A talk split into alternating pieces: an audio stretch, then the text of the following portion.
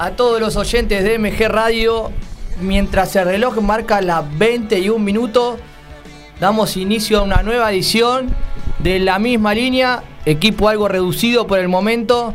Estamos acá espalda con espalda con mi compañero Alexis Santos y en el Discord tenemos a Dami, pero bueno, hasta las 22 los vamos a estar acompañando con toda la actualidad futbolística. Un fin de semana cargado, fútbol nacional, Nacional B o Primera Nacional con un nuevo equipo que va a estar disputando el torneo de primera a partir de la temporada siguiente. Amistoso la selección, National League, algo de boxeo, pero tenemos de todo.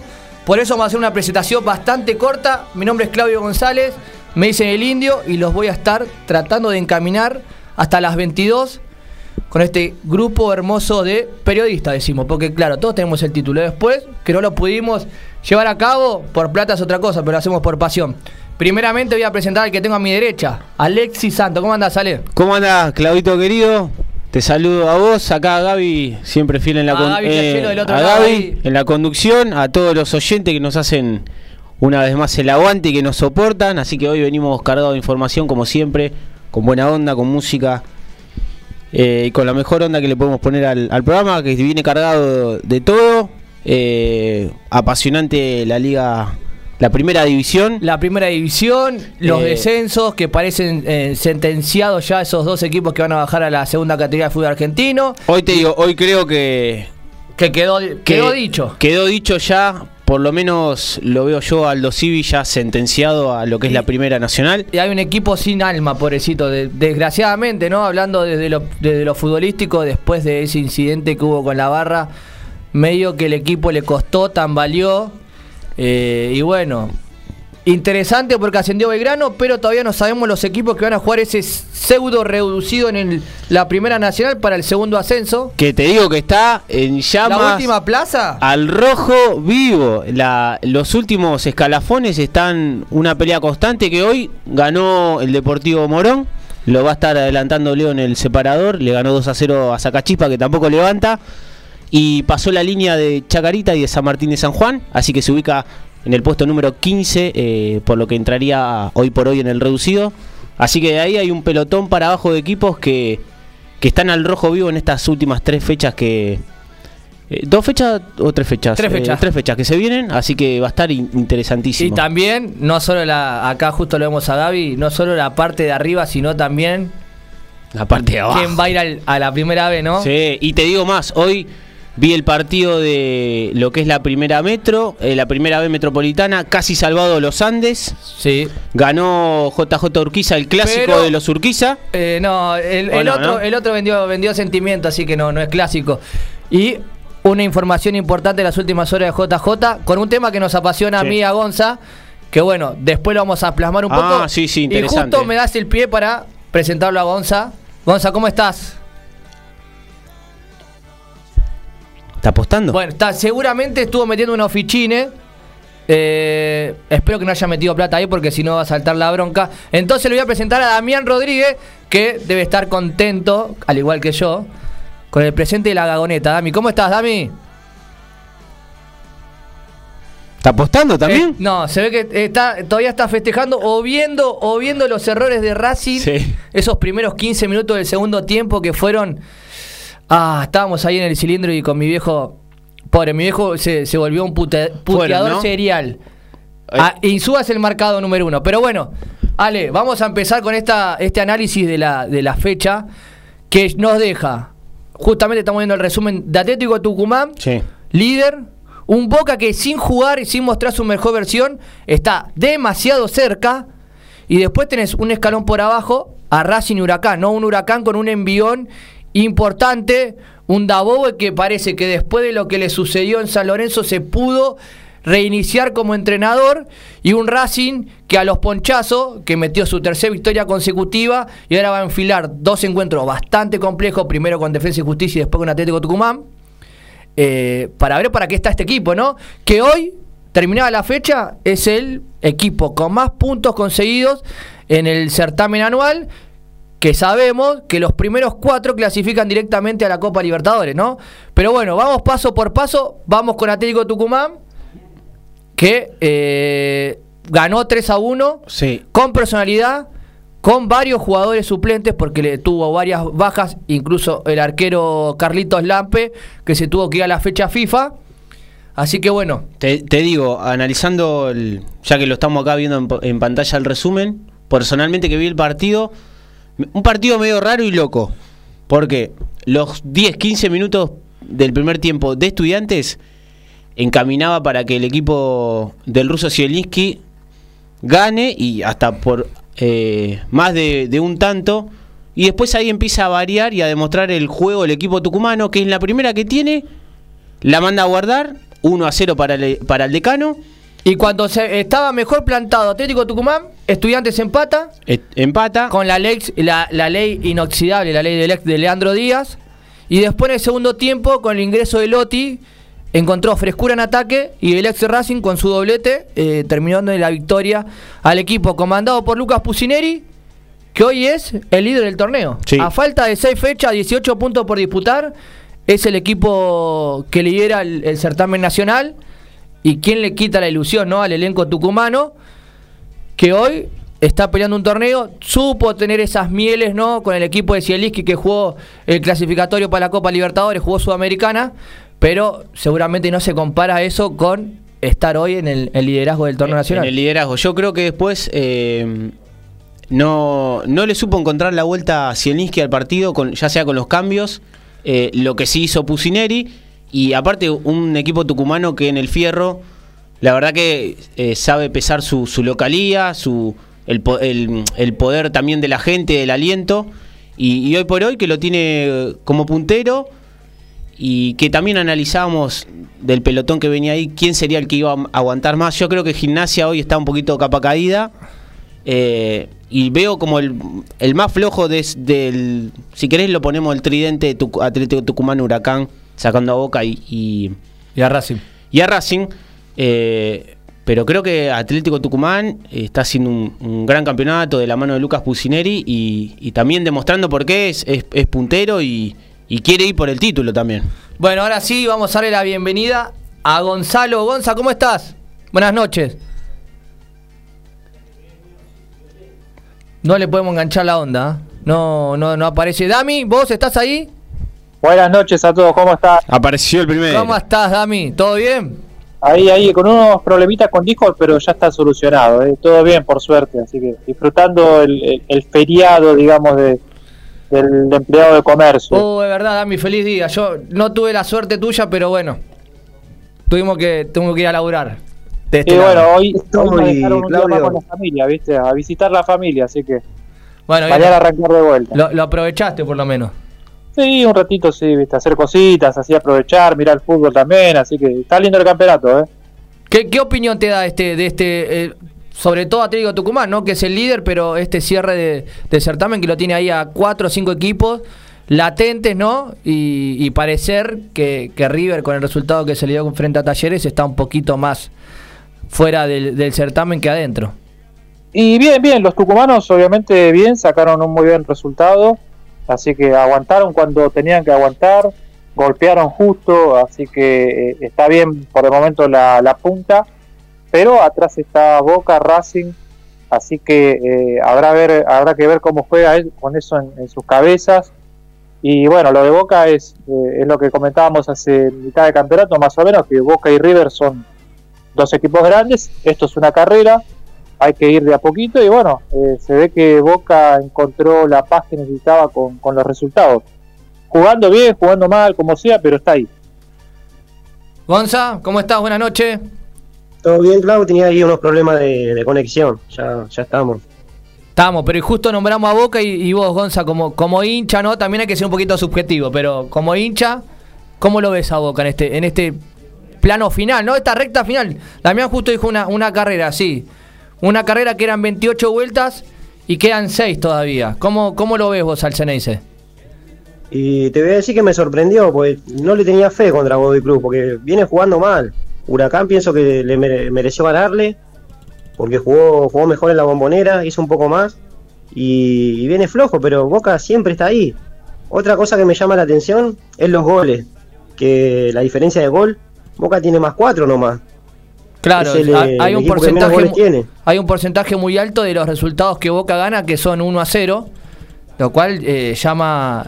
A ver, quizás es el punto negativo por el aspecto ofensivo, ¿no? Porque no, no tiene ese poderío que quizás uno esperaba con, con un jugador de jerarquía como Benedetto o un jugador con un presente interesante hasta la llegada de Ibarra como era Vázquez, porque Vázquez hizo muchos goles durante el ciclo de, de Bataglia.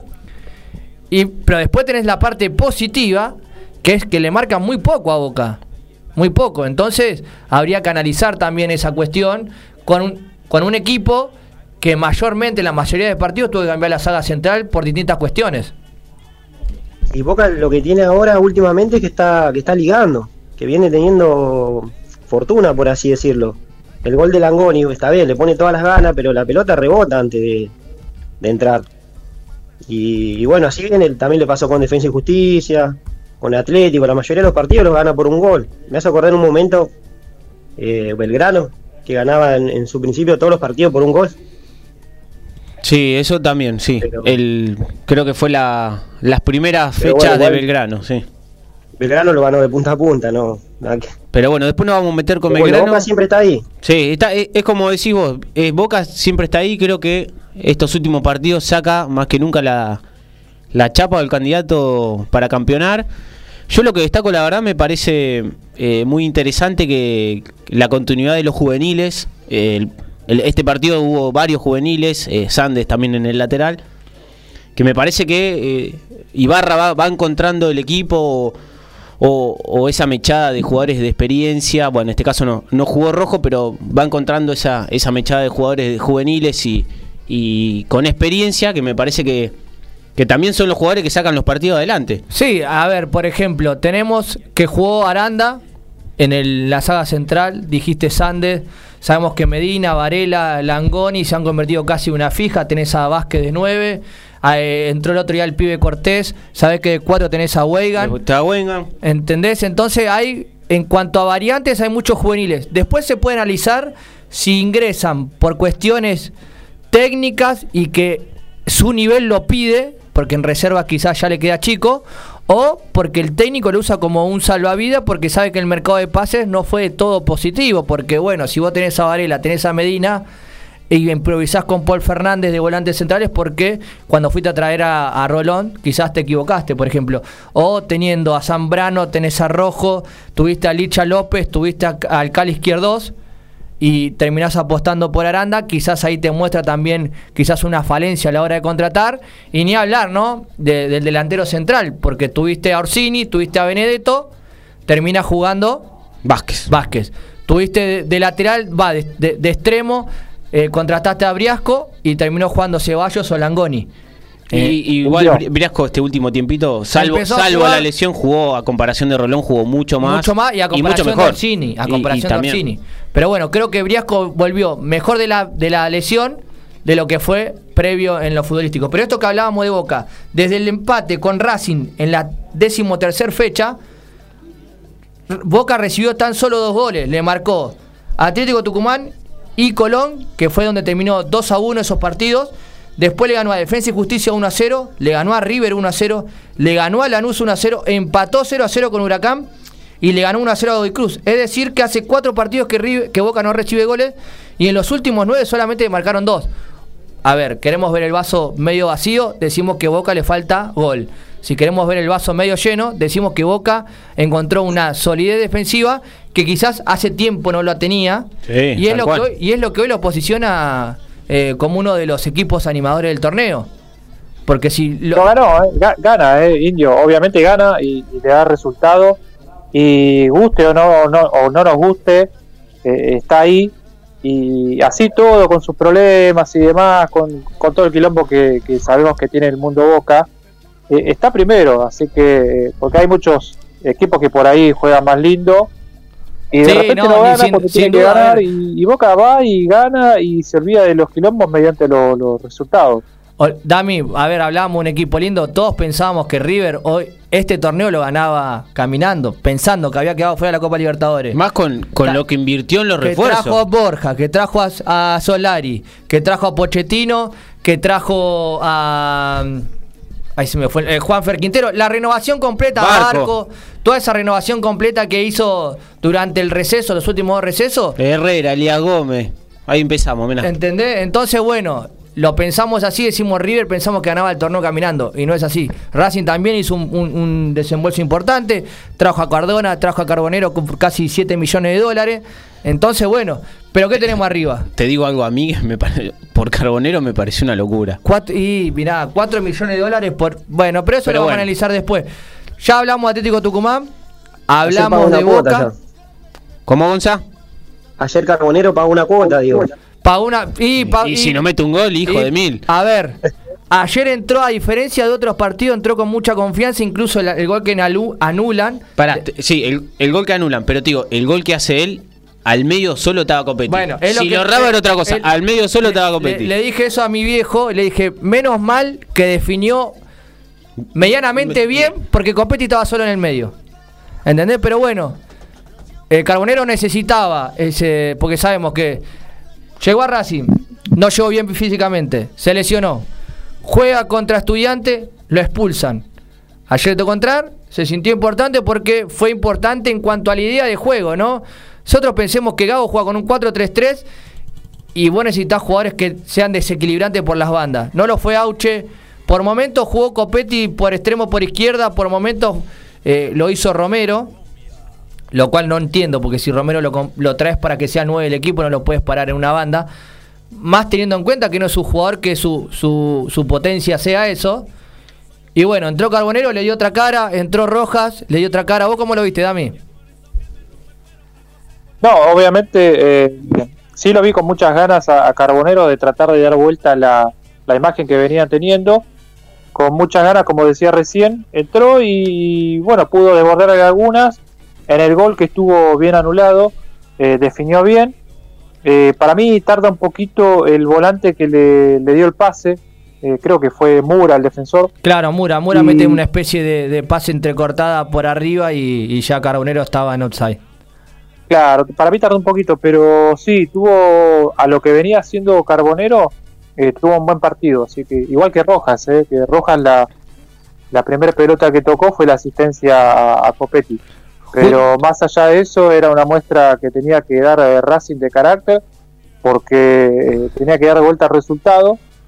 Tapó Tagliamonte eh, muy buenas pelotas, luego del 0-1 en contra. También hubo un par de dudas eh, del arquero, pero después con una, con una doble tapada eh, pudo despejarlas. Eh, entró en confianza. Y bueno, y otra cosa eh, que hay que darle mucho valor es a Sigali, que jugó un muy buen partido, para mí el mejor de Racing. No, sin Es- duda, a mí, es- sin duda. Sin duda. Yo le dije, justo lo hablaba con mi viejo y le decía, Sigali, porque juega en Racing, porque si no se diría que hace, Ya, yo te diría que hace cinco años es el mejor central de fútbol argentino por lejos. justo eso te iba a comentar. Si estuviese en Boca o River y ya cerca del Mundial, ya el periodismo lo estaría tirando eh, A la para que cancha. sea el titular de Argentina y que vaya al Bayern Múnich y gane 5 Cinco, Cinco cinco millones de dólares por año. Pero no, lo del el oso ayer tuvo tres quites mano a mano cuando Racing iba perdiendo 1 a 0. Que es para decir, es, es un jugador. Espero que la dirigencia, lo digo como, como hincha, ¿no? Ya sacándome el rol de periodista, espero que la, dirigen- la dirigencia esté poniendo un contrato suculento para que se quede, porque es junto a Mena para mí Lo merece. de los jugadores que Racing tiene que reestructurarse con esos dos, más Gaby Arias. Pero ayer demostró eh, la jerarquía. Eh, tuvo tres cortes contra jugadores que físicamente y en velocidad seguramente sean más que Sigali. Le tiró experiencia y gracias a la, el- al aporte de Tagliamonte también que dijimos, tuvo dos, dos tapadas muy importantes. También la, la ineficacia de Unión en ataque, ¿no? Porque hay una jugada clarísima, un mano a mano, que, que Abajo- tira, abajo el arco. que tira arriba el travesaño, que es, que es inexplicable. Aparte, la jugada previa había sido Muy muy, buena, buena, muy buena. en contragolpe rápido. eh, muy buena. Consulta, dos. Del lado de Racing, Romero también se cerró dos goles. Sí. uno En el primer tiempo, el primer tiempo Racing el erró mucho. adelantado. Eh, erró mucho primer tiempo Racing. Sí. Y más o menos lo que le pasa siempre. Eh, dos consultas. Y si en vez de probar a. eh, lo probás a Romero de nuevo y Copetti por afuera, esa la primera. Y la segunda, eh, Arias no afectaba a la selección, ¿no? ¿Qué pasa con el Chila Gómez? primero, eh, voy a dar mi primera, mi perspectiva después que la den los muchachos porque está abrirse el abanico ampliamente. Menos mientras eh, saludamos acá a Leonel Santos que vino a entrenar de Siberia como Rocky cuando peleó con Iván Drago, más o menos. ¿Cómo anda, Leo? ¿Cómo anda, muchachos? Casi me como el micrófono. No saben cómo estoy. De Siberia a un poroto, estoy para subir. Hay que saber subir y bajar, dijo el paraguas 20 veces los escalones. Pero bueno, espera. Disculpen antes de proseguir, veo que están muy bien acompañados por sí, eh, unas señoritas. Sí, no, nos auspicia el segmento Andes. Hoy eh, está el día. No, no, porque los Andes se salvó del descenso, entonces trajimos a la hermana. Hoy jugó partido clave con San Miguel, igual ya estaba salvado. Ahora, después cuando hagamos el repaso de la, del ascenso. Hubo plata, hubo plata en el medio. Hubo plata me, gustó que, me gustó que el duelo de los Urquiza ganó JJ. Hay tema para hablar también ahí. Pero acá lo que dijo Ale, en la última parte del partido se vio eso. Copetti como. Lo que pasa es que cuando ingresó Carbonero y Rojas fue como un 4-2-4 que paró Gago. Con Copetti quizás al lado de Romero, más tirado a la banda Carbonero y Rojas. Pero hay una jugada puntual donde Copetti tira el pase al medio y, Romero era el 9. Y después, en cuanto a lo de Chila Gómez, hay distintas versiones. Eh, una es la de que el juvenil arquero de Racing fingió una lesión cuando Gaby Arias gana el puesto, o se queda con el puesto, o recupera, mejor dicho, el puesto, porque el puesto siempre fue él. Si no se lesionaba, Gaby Arias iba a ser el arquero titular. Eh, se lesiona el Chila Gómez, y ahora que Gaby Arias se va de gira con la selección chilena, que tuvo muy mal paso por los amistosos que tuvo, el Chila Gómez se recupera.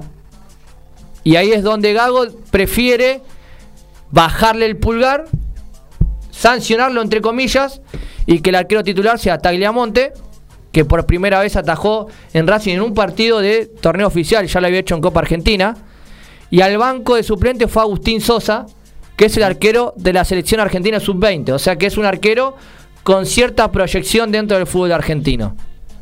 Ese está el, rumor instalado. No salió a oficializarse por ningún lado. Pero bueno, el que terminó atajando y fue un factor importante fue Tagliamonte.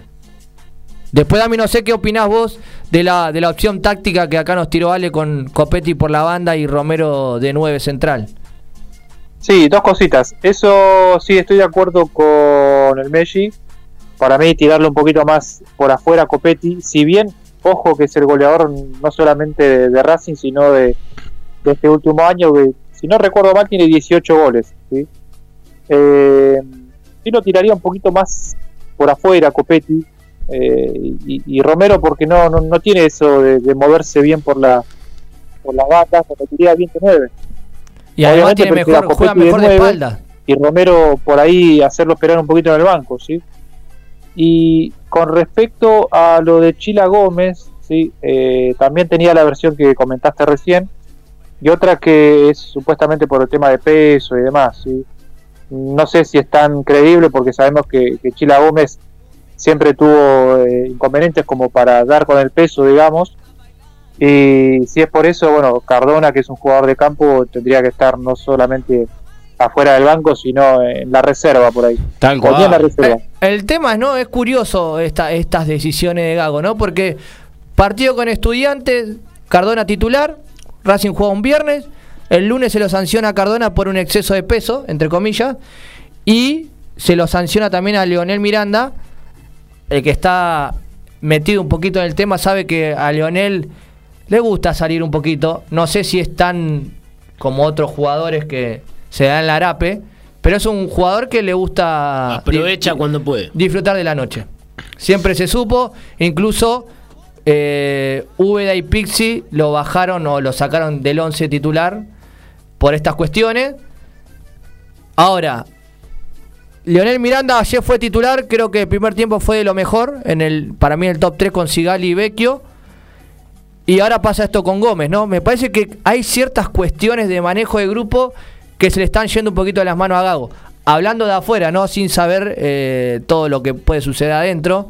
Racing tiene jugadores de experiencia que pueden manejar el grupo con un perfil muy bajo y una imagen muy positiva, tanto Sigali como Gaby Arias, Pichut eh, que Pichut tuvo con, con Milito y con Licha López, van por la misma línea. El mismo Auche también. El mismo Auche, que también estuvo con Licha y con, con, con Diego Milito.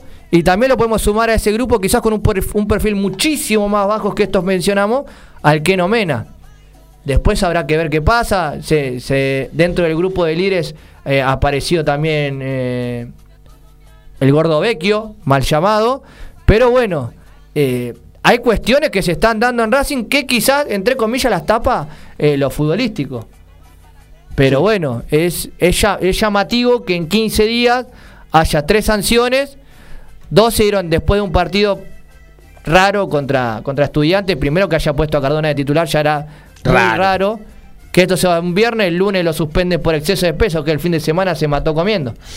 Ah, ¿Qué se comió? Yo les digo, la verdad que hay veces lo de Cardona en el primer equipo no, no lo entiendo, ¿eh? sin, sin ser alguien que no sigue mucho a Racing. No, lo que, a ver, O sea, yo- ya- ya- ¿a qué voy? No lo entiendo, digo, sabemos que más allá del peso y eso es un jugador que me parece no, no está como en rendimiento para ser titular, como bien decía Dami. Entonces digo, me parece que tiene opciones Gago como para no contar con los servicios del colombiano. Hay veces no entiendo el porqué de la inclusión. Saquemos ¿Sabes que es que un tipo de pasa también? experiencia. Es más allá de eso, ¿no? Que obviamente a, a- Cardona lo, lo llevó Gago y Gago no, no se va a querer quemar más de lo quemado que está, digamos, con Cardona. Eh, Lo que pasa es que, eh, más allá de eso, es que si vos lo ves a Cardona que entra, no sé si vieron el video de calentando de Ah, Cardona en la cancha Huracán, pasado, que, que parecía, no sé, eh, peor que en un partido de fútbol 5. Sí, le metemos creo que no calienta a nadie, así, más siendo profesional.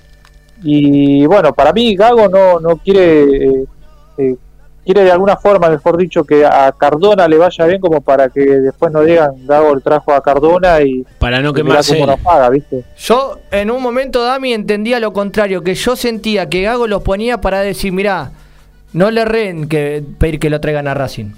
Él, este partido marcó la diferencia y si le doy continuidad va a poder seguir. El tema es que si vos en un mismo plantel, Pero ¿cuánto vas a aguantar? por eso, vos en un mismo plantel tenés a Cardona, tenés a Vecchio y tenés a Rojas, que de alguna u otra manera, con defectos y virtudes, son jugadores que prácticamente te pueden dar lo mismo. Quizás Rojas tiene un poquito más de despliegue Claro. y, un- y se- y intenta asociarse más en el juego, pero Vecchio y Cardona son prácticamente lo mismo. Sí, como Eh, hay después estará el tema de profesionalismo y de eh, buscar ser parte y sentirse importante en el, en el equipo, que es lo que mostró Vecchio desde que llegó. Después, Ah, aparte, digo, es, es inviable que jueguen los tres juntos. Si, No, vos, si vos no. me das a elegir, ni siquiera los dos, ni siquiera los dos, porque Cardona ni lo cuento. Creo que es, creo que es uno, como dice el indio. Es uno de los tres. Y con ese te basta y después rodeate de otro jugador. ayer el ingreso de Rojas fue para dar desequilibrio en la banda derecha con la pierna cambiada. Es, es más, él apenas ingresa, Tiró se, centro se saca de, ju- de- de- se saca encima el lateral izquierdo de Unión, tira un centro hacia atrás interesante. Después no le puedes pedir que te marque. Y si vos en un mismo equipo, ayer paró la- esa línea de tres volantes, Moreno, Miranda, Vecchio, Vecchio no es un jugador de recuperación. Moreno es un jugador que tiene mucha intensidad, recorre muchos kilómetros, recupera muchas pelotas, pero tiene una falencia en ser la manija de juego. No puede ser el jugador que salga. Entonces, eso, esa virtud te la da Vecchio. Y vos el tercer volante, quizás tendría que pisar un poco más el área. Y Miranda no está en esa versión de que pisa el área como en el inicio de Gago. Claro. Que ahí sí era un poquito más ofensivo. Pero bueno, hoy Racing Por ahí está. es cuestión de que le encuentre el equilibrio, ¿no? Con los jugadores que vaya poniendo y que le vayan eh, rindiendo mejor. Lo que sí está claro que el colombiano no puede jugar. No está, o por lo menos de los que están ahí, hoy Sí. no llega a ser para mí ni jugador 18. El tema es que Racing tiene un, un banco corto, Sí. ¿no? Gonza, ¿vos qué opinás de, de- de- no solo de Racing, sino de, de esto que se está dando ¿no? en, en la última parte del torneo con un Atlético Tucumán puntero, Boca, Racing, Huracán ahí abajo, River un poquito más alejado? ¿Le apostaste pa a la academia? No, por el lado de, de Cardona que decían recién, eh, Cardona está esperando que llegue el viernes. Qué sé yo, es así, ya no le pone muchas ganas. Me pasa lo, lo mismo con, con Juanfer Quintero, lo volvió a River y, y tampoco está rindiendo. no. Pero bueno, en el caso de Quintero le pasa por más que nada por las lesiones. Pero a Cardona es por un tema de que no, no sé, no le, no le pone muchas ganas. El profesionalismo. Sí. Eso, eso, eso, eso mismo. Yo, yo creo que no. Falta ahí profesionalismo. Si lo comparás con Juan Ah. Quintero, tuvo muchas más lesiones que, Y- que Cardona. Igual también y es, otro es otra clase de jugador. Tengamos en cuenta que el dibujo táctico a Cardona tampoco lo, lo ayuda en Racing. no lo favorece, Lo obvio. pone de extremo. Está claro que el trabajo que hace Cardona es Lo ir, mandás al muere. ir hacia adentro para que le pase Mena y meter el pase a Mena para que Mena eh, termine Ah, profundizando. Te digo una cosa. Es como si Gago no lo conociera. Si vos viste un partido de Boca cuando jugaba Cardona, Cardona es Ah. era lo más parecido, él- era lo más un enganche. ¿entendés? Claro, vos te- Eh, para que Cardona, no esté te- cómodo, tenés que jugar con un 4-3-1-2 o un 4-4-1-1. Ellos- Él abasteciendo al 9. No llegaron a compartir equipo en Boca, ¿no? ¿Plantel? No. Gago creo que el- y- creo que sí, el, el- el equipo que para Boca, para Racing, que no sé si se- se deben acordar, que Cardona se estaba durmiendo en el banco. Sí, no, pero a- me ha, me ha pasado en la cancha verlo, este video que remarcaba Damián, yo vi una situación muy parecida en el precalentamiento contra Argentino Junior eh, en el, en el segundo tiempo, era el único que no estaba entrando en calor. Estaban Ah. todos los compañeros entrando en calor y él estaba parado. Imagínate vos vas a la cancha te encontrás con un tipo así Y además con querés lo que matar pagó Racing, con lo que lo pagó Racing. encima, ¿entendés? Pero bueno, creo le, que falta, le falta pedir un pancho nomás. Ah, claro, le, pa- le falta pedir al de la coca que está ahí, el del Coca-Colero, pedirle algo, pero bueno. creo que Gago, que mirá, si no sé si en sus comienzos fue empezó como 10. Si vos viste un partido de Cardona hasta en la selección, Cardona es un tipo que abastece y crea juego, no no es para ponerlo ni en la banda.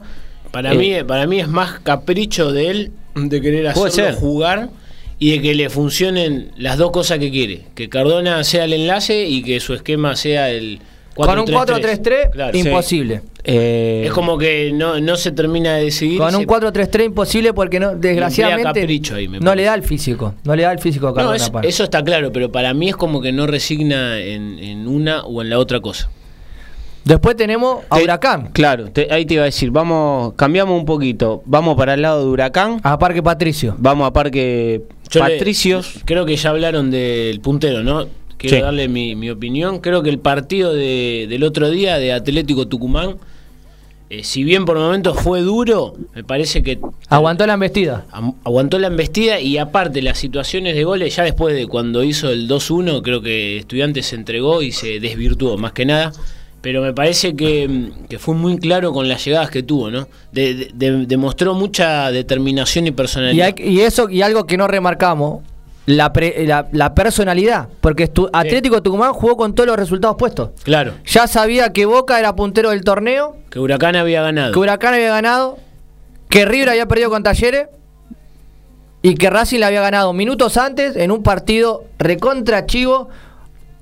Lo- ¿Por cómo se dio? Porque en la previa Unión ven- hacía ocho partidos que no ganaba y vos decías, bueno, Racing viene a ganar dos partidos seguidos y local se lo tiene que comer un pancho. Y le costó. Le costó Gimnasia, muchísimo. gimnasia no cambia más, ¿eh? Y Gimnasia ta- va a cargar con ¿A la cruz, me parece. Me parece No. que carga con la cruz. Carga con la cruz y aparte, bueno, eh, Y, y- a Tigre que- y el Pipo que se fue de Boca antes de tiempo. Y picoteó. Sí, Pero pa- para cerrar lo del decano, eso les quería decir. Eh, me parece que otras veces le costó cuando tuvo que salir a bancar la parada de local, le costó y, y dejó puntos en el camino.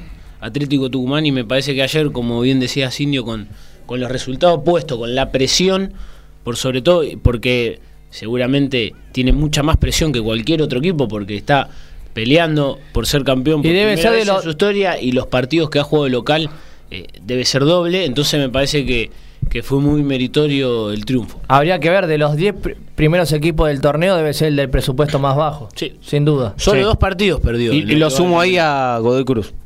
Bueno, Godoy Cruz se reconstruyó, ¿no? Después de ese gran inicio con el traductor, llegó la dupla Orsi. Ah, ahí, ahí trajeron al traductor y, y empezaron a poner ficha más conocida porque era Natalia Natalia. Qué- Pero no, no, pero me acuerdo el inicio del equipo de ese Sí. Godoy Cruz. Después, bueno, se fue desmembrando y, y es complicado. Y es, es complicado, te digo. Pero, Hurac- por ejemplo, ahora siguiendo ¿no? con Huracán, Huracán es algo similar.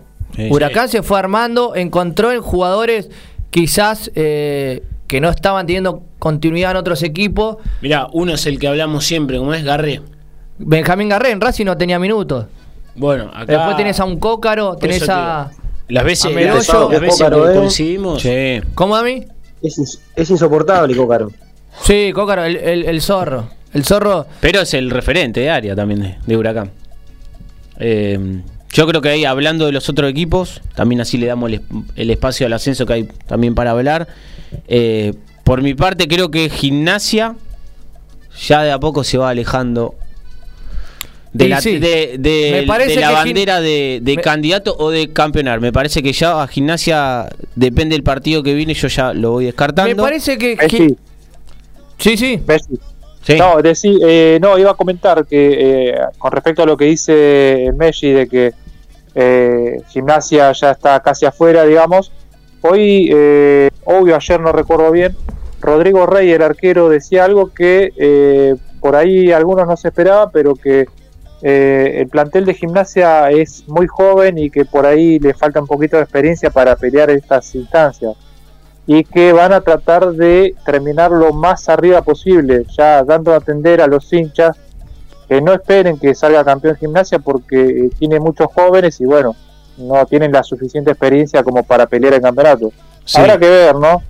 Porque bueno, falta, esto es fútbol, así que capaz que se engancha un par de triunfos seguidos y los de arriba pierden unos puntos, se vuelve a aprender. Y mira, para mí Gimnasia es del equipo que está peleando arriba, el que tiene el fixture más complicado. Ya la fecha que viene juega de visitante con Barracas, con todo eso con lo, que significa, ¿no? Después juega de local con Boca, visita a Banfield y a Talleres.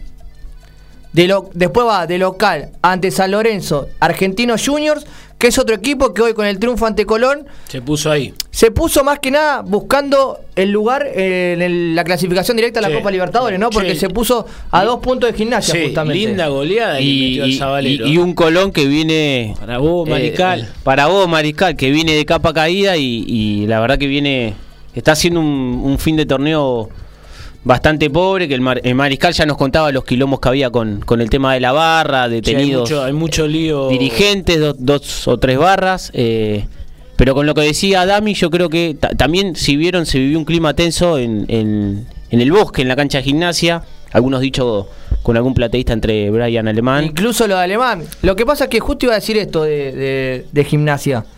Estaba en un momento crucial, importante, y salen los referentes del plantel como Brian Alemán a cuestionar unas- unos problemas de plata. Sale el presidente a contragolpear ese, ese ataque de los jugadores. A ver, Que no tuvo muñeca ninguno de los dos. no para ponernos en autos, eh, ¿cómo viene la, el tema ese de lo de los premios? Esto En, me- en teoría, eh, creo que había. Bueno, lo, lo más reciente fue había sido con Boca en. Boca Izquierdo, con la ¿no? Copa Libertadores. No, que eso terminas dándole la salida al Cali Izquierdos. Exactamente. Pero bueno, acá salió Maxi, eh, Maximiliano Pellegrino, que es el, el presidente de, de gimnasia, a cuestionar que los jugadores, en forma de protesta, no habían ido a concentrar. Tomaron la decisión en la previa del partido con Independiente no concentrar.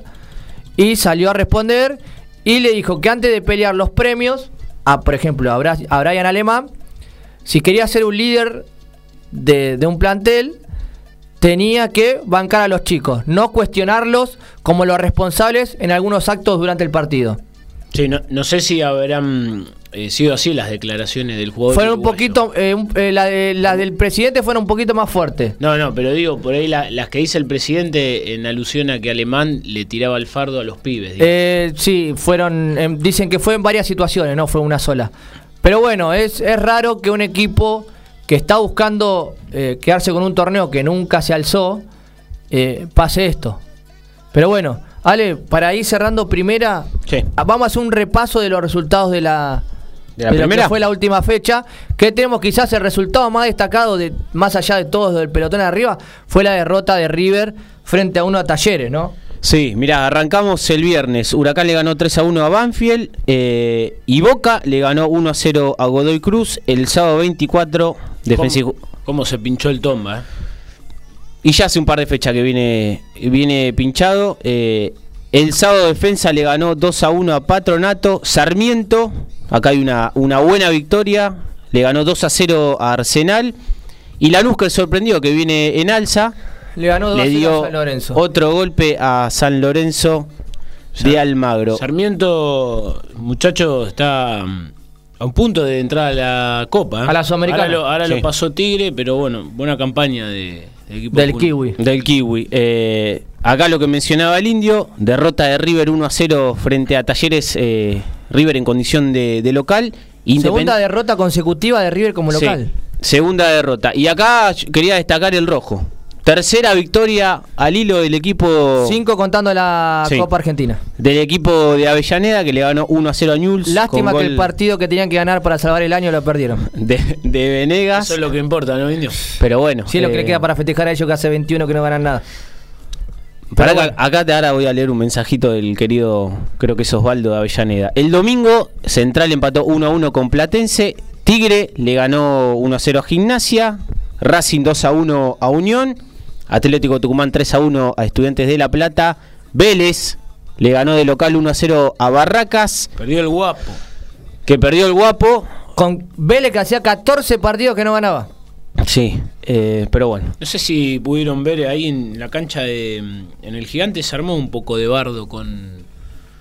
Con Tevez. Sí, con Tevez. Hay un problema. Tevez, algunos jugadores de Platense también. El problema con Tevez es que está pidiendo que la oposición lo, lo ratifique en el puesto si el día de mañana cuando se dan las elecciones eh, gana la oposición. Porque él dice que no puede pensar en un plantel a largo plazo si en las elecciones eh, la oposición llega y prefiere otro, otro Claro. perfil de entrenador. Entonces parece que contra Racing puede ser el último partido de Carlitos Tevez como entrenador en este inicio de aventura del Apache como director técnico.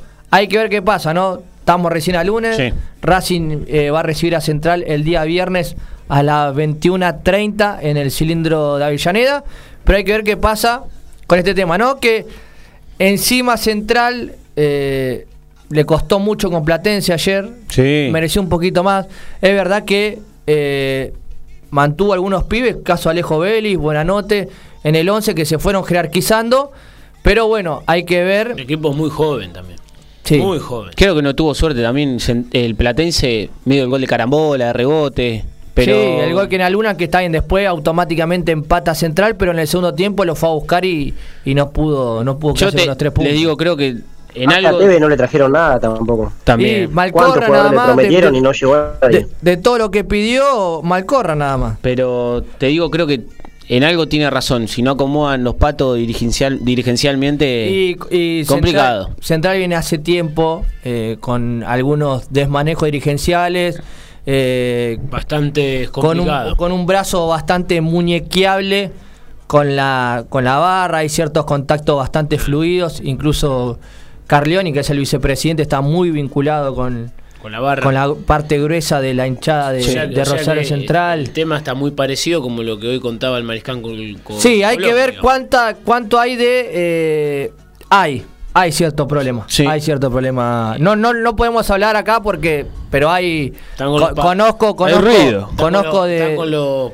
con los papitos separados. Conozco de buena data el, el- el vínculo con Pillín y todo en cuanto a decisión de jugadores. No es solamente manejo de plata, entrada, eh, trapito, buffet. Ahí, Eh, la soviada interminable de siempre. De todos los vueltos. Pero bueno, nos vamos a- estamos hablando de Rosario, entonces vamos a hablar de San Nicolás de los Arroyos, donde ayer Belgrano, o mejor dicho, Brown de Adoré recibió a Belgrano. Sí. Esperá que eh, cerramos. Y, y hoy en la fecha, Argentinos goleó 4 a 0, que le dio otro golpe a Colón. Y Central Córdoba Le mostró la puerta de salida a lo, los Civi. lo hundió más al tiburón que ya está encaminado Que es un pejerrey ya.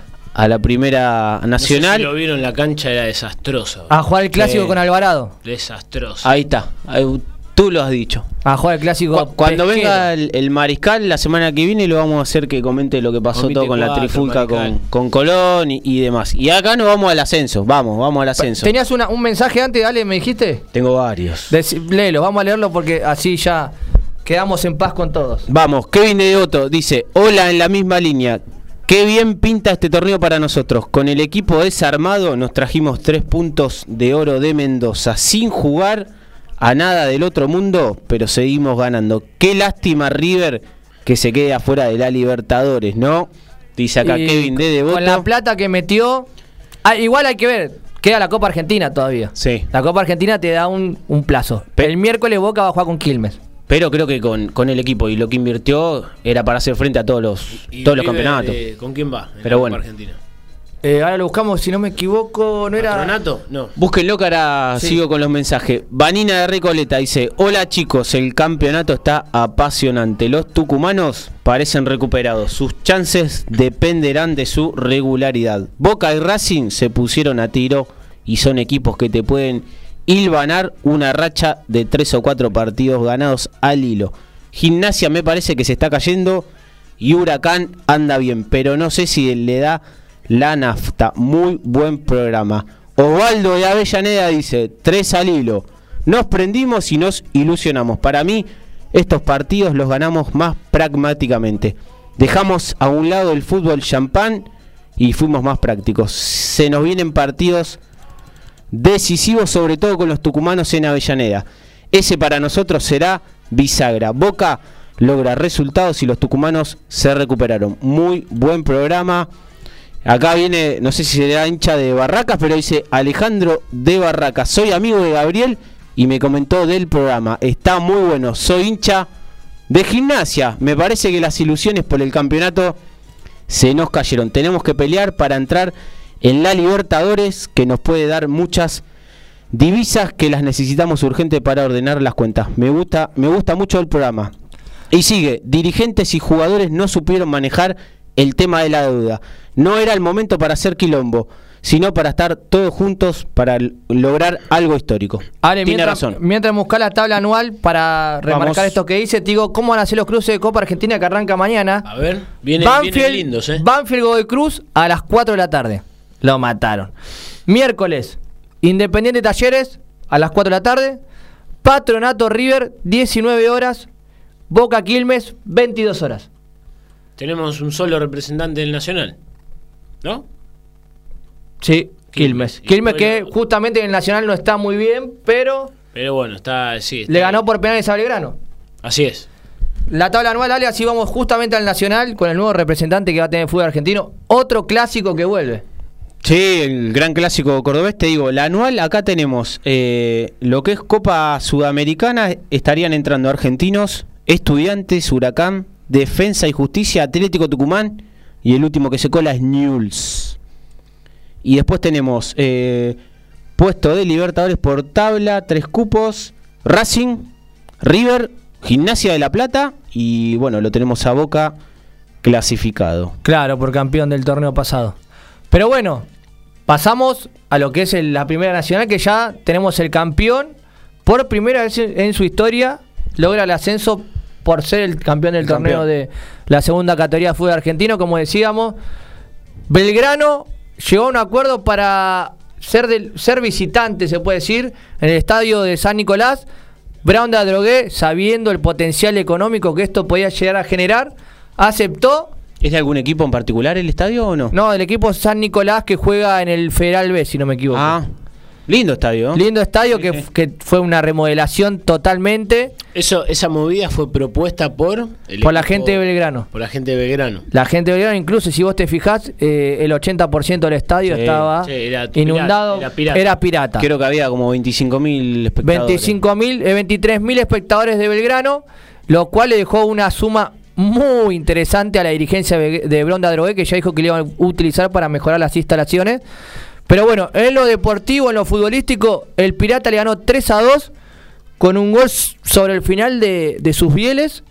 Duro partido para el Pirata. ¿eh? Eh, Branda Drogué duro que no se la dejó fácil, pero bueno, creo que ahí Belgrano después sacó toda la chapa Y del, del candidato. de candidato y también con, con los jugadores de, de De jerarquía jerarquía, que tiene, eh, sí, esta sí. delantera entre Vegetti y sus bieles, el tercer gol es un, es un calco de jugada lateral peinada del 9 para el otro 9 y dos, cabezas, dos cabezazos en el área gol. y, y la verdad que sacó la chapa. Aparte, un equipo que, que viene puntero de la primera fecha. Yo no recuerdo, te digo la verdad. eh, Salvo en la fecha 4 donde Sí. coincidió con otros equipos, después Sí. tuvo siempre como líder único. pero que mantenga la regularidad, está bien. Algunos partidos fueron muy pocos los que perdió. eh, y algunos partidos los ganó también, como decía Gonza en un principio, lo que fue más que nada el primer tramo del campeonato, medio ajustado como Boca o sin sobrarle nada, pero creo que es un justo ganador, un justo merecedor del ascenso.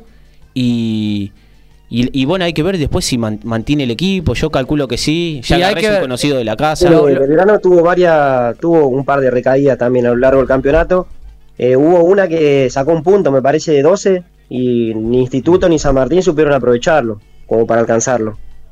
Claro, sí, sí, Gonzalo, es, es claro eso que decís. Ya había sacado tanta diferencia, tanto a San Martín de Tucumán como a Instituto, que fueron quizás lo- los máximos seguidores de, Del del Pirata. Pirata, que esa racha de un punto en 12, pa- eh, en 12 puntos disputados, eh, ni siquiera así le sirvió para, para que alguien se acerque. No sé, Dami, vos cómo viste el ascenso de Belgrano. Vos, Gonza, ¿cómo lo viste? A mí lo que me va, me parecieron muy infantiles los penales que hace Brown de Adroé, sin desmerecer a Belgrano, ¿eh? porque el primero le pega un, le erra la pelota y le pega una patada de lleno, y el segundo se tira a Barré con la mano levantada Sí, alevosamente. eh, ese te digo fue para mí peor. Pecó ahí Bronda Drogué o, los- o la, la línea defensiva de, de penales muy, muy infantiles, la verdad te digo. El, el segundo peor. Como, Pero bueno, como decía recién uno de los Messi, no, no recuerdo así un- uno que haya ganado de, de punta a punta el campeonato. Me parece que en la, en la B Nacional es la primera vez que pasa.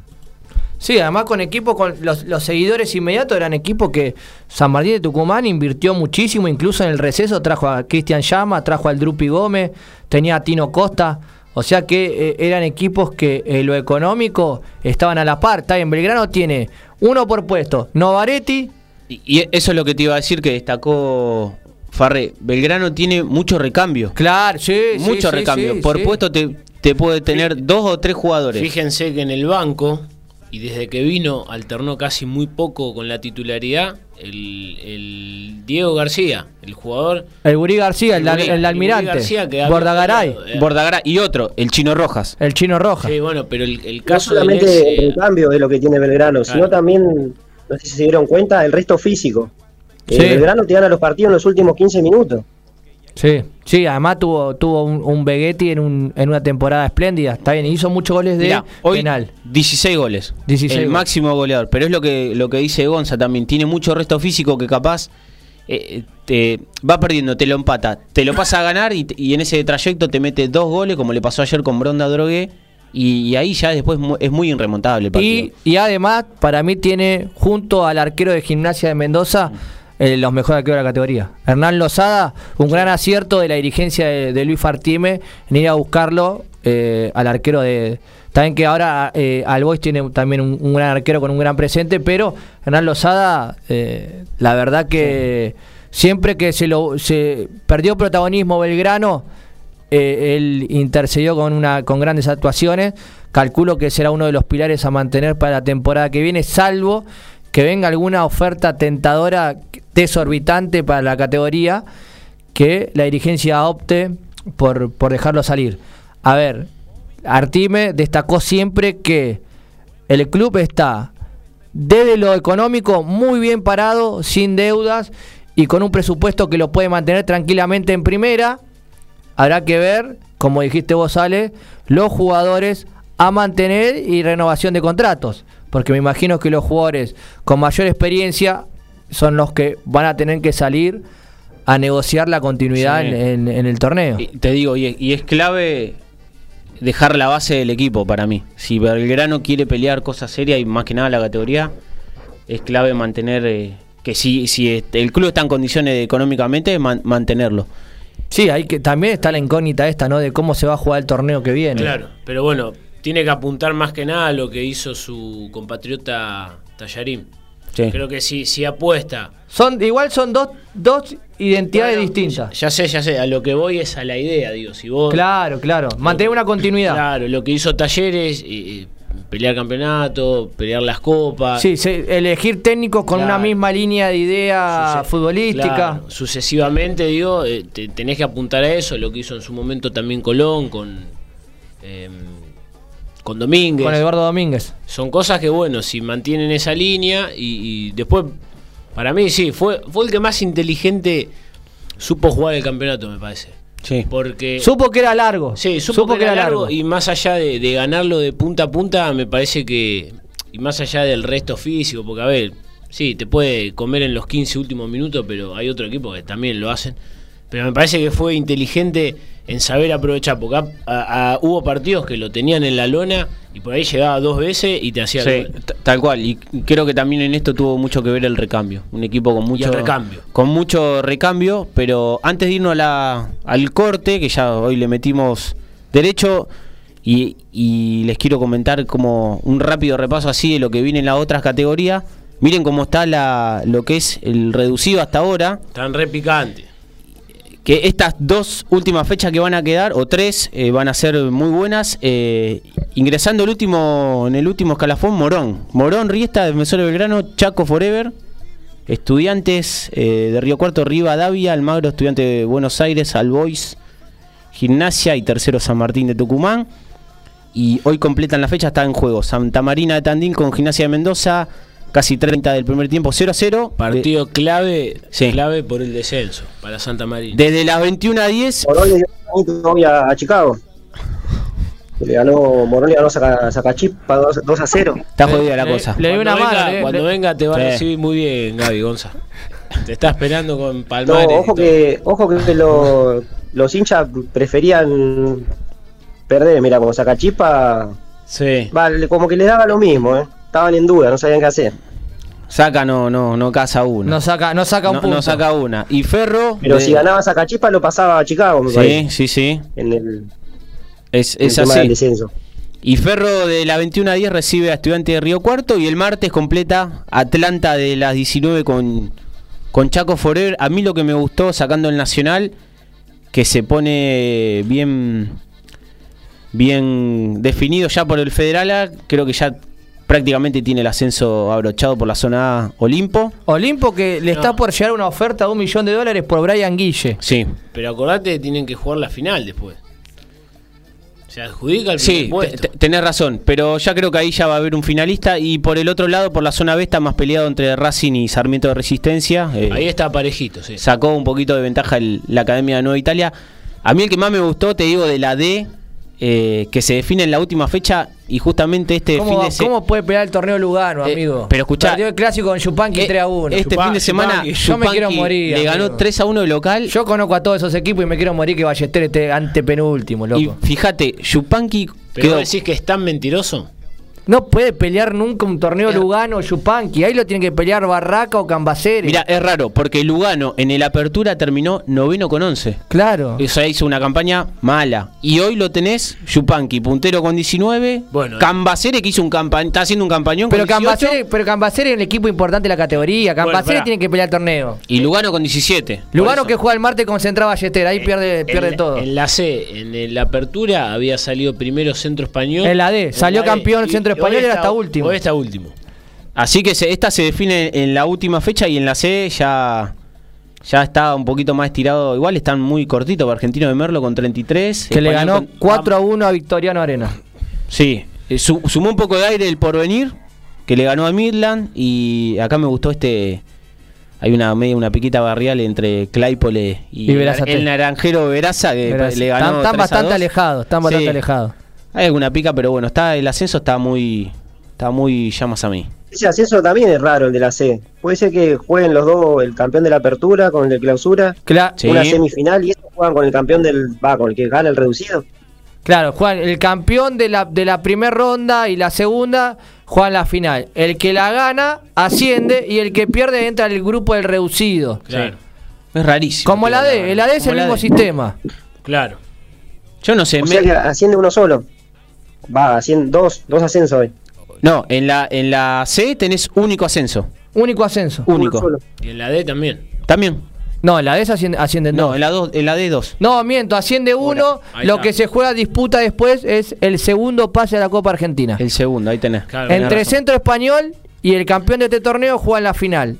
Y después Uno para arriba y después hacen el. el torneito ese porque es increíble. Es La verdad que O sea que la eh, Copa Argentina que entra uno solo. De la entran dos de la D. De la D, el campeón Pero- y el otro. El- Exacto. Aparte te digo, es, o sea, es fácil.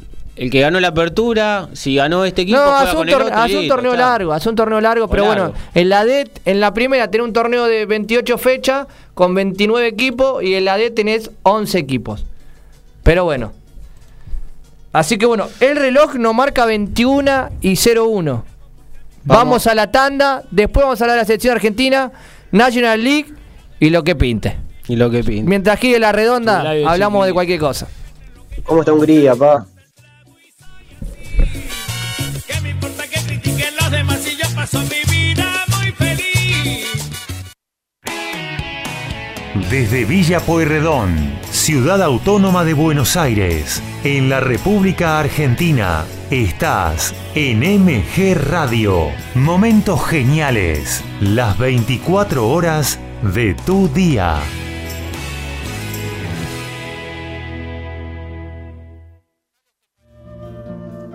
Mabel Rodríguez, clases de canto, interpretación, trabajo corporal y vocal. Comunicate a nmabelr@hotmail.com o al Instagram arroba nmabelr. Animate con Mabel Rodríguez.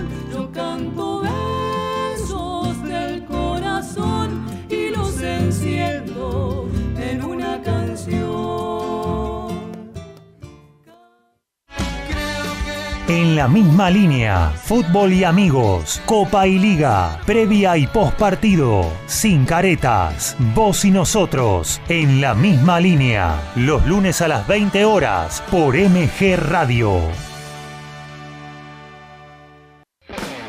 Luis Aprieto conduce De Todo para Todes. Cultura, bienestar y muy buena música. Escucha De Todo para Todes. Los martes a las 19 horas por MG Radio.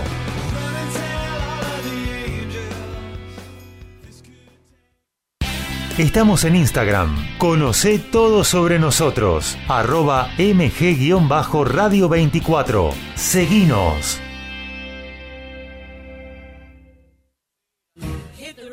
Y entonces, ¿qué hacemos? Un magazine de espectáculos con música, cine, series, entrevistas y curiosidades del deporte. Prendete a Y entonces, ¿qué hacemos? Los miércoles a las 20 horas por MG Radio. Hacer radio es posible en MG, el precio más bajo del mercado y un mes gratis. Haces el programa en el estudio o en tu casa. Comunicate a info@mgradio.com.ar o a nuestras redes sociales. MG Radio te va a sorprender.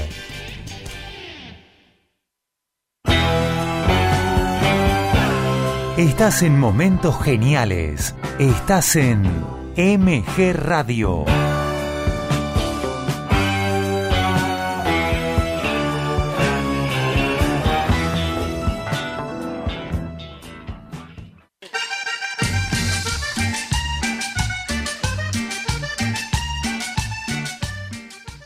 Ahora vos decime si esto se corta o sigue, el que quiera con vos, que se ajuste los botines y lo que se sigue ajustando es una nueva fecha del Nacional, principales partidos de una nueva jornada del torneo más apasionante del fútbol argentino. En este caso, la número 35 que tuvo acción el día sábado en donde Estudiantes de Buenos Aires derrotó como local 2 a 0 a San Telmo. San Martín de Tucumán que sueña con el ascenso se impuso en su casa y venció 2 a 0 al Mirante Brown. El día domingo Bronda Drogué cayó 3 a 2 con Belgrano, quien ya sueña con primera. Independiente Rivadavia en Mendoza ganó por la mínima 1 a 0 contra Alvarado. Atlético de Rafaela en su casa en la crema va pulió 4 a 1 al Albo de Floresta. Instituto hizo lo próximo y derrotó 1 a 0 a Temperley. El día de hoy saca chispas, cayó en condición de local 2 a 0 contra el Deportivo Morón. Están en juego Santa Marina recibiendo a Gimnasia Mendoza y sueña con zafar del descenso.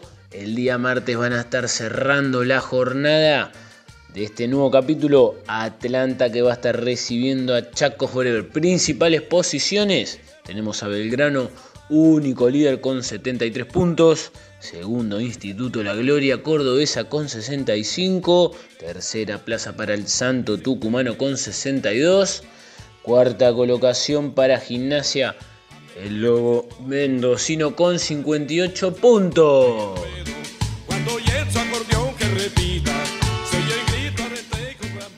Primera B Metropolitana. Este fin de semana se jugó la fecha número 16 en la que Armenio venció 1 a 0 a Comunicaciones de visitante y se trepó a la punta de la Primera B Metropolitana. Por lo tanto, Colegiales empató 2 a 2 contra Talleres. De esta forma, el equipo de Colegiales quedó segundo. Los otros partidos fueron Ituzaingó 2, Fénix 0. Acasuso le ganó 2 a 1 a Defensores Unidos. Cañuelas 2, Doc Sud 0. Argentino de Quilmes y San Carlos 1 a 1. Los Andes, que confirmó su presencia para el próximo torneo, empató 0 a 0 contra San Miguel y se olvida del descenso. En el otro partido que se jugó esta tarde, JJ Orquiza venció 1 a 0 a la Guay. Se va a jugar la fecha número 17, que es la última. Los dos partidos más importantes obviamente son el de Deportivo Merlo contra Colegiales y Armenio, que es el puntero, recibe a los Andes. Uno de estos dos va a salir campeón y el que lo logre jugará la final por el ascenso contra Comunicaciones.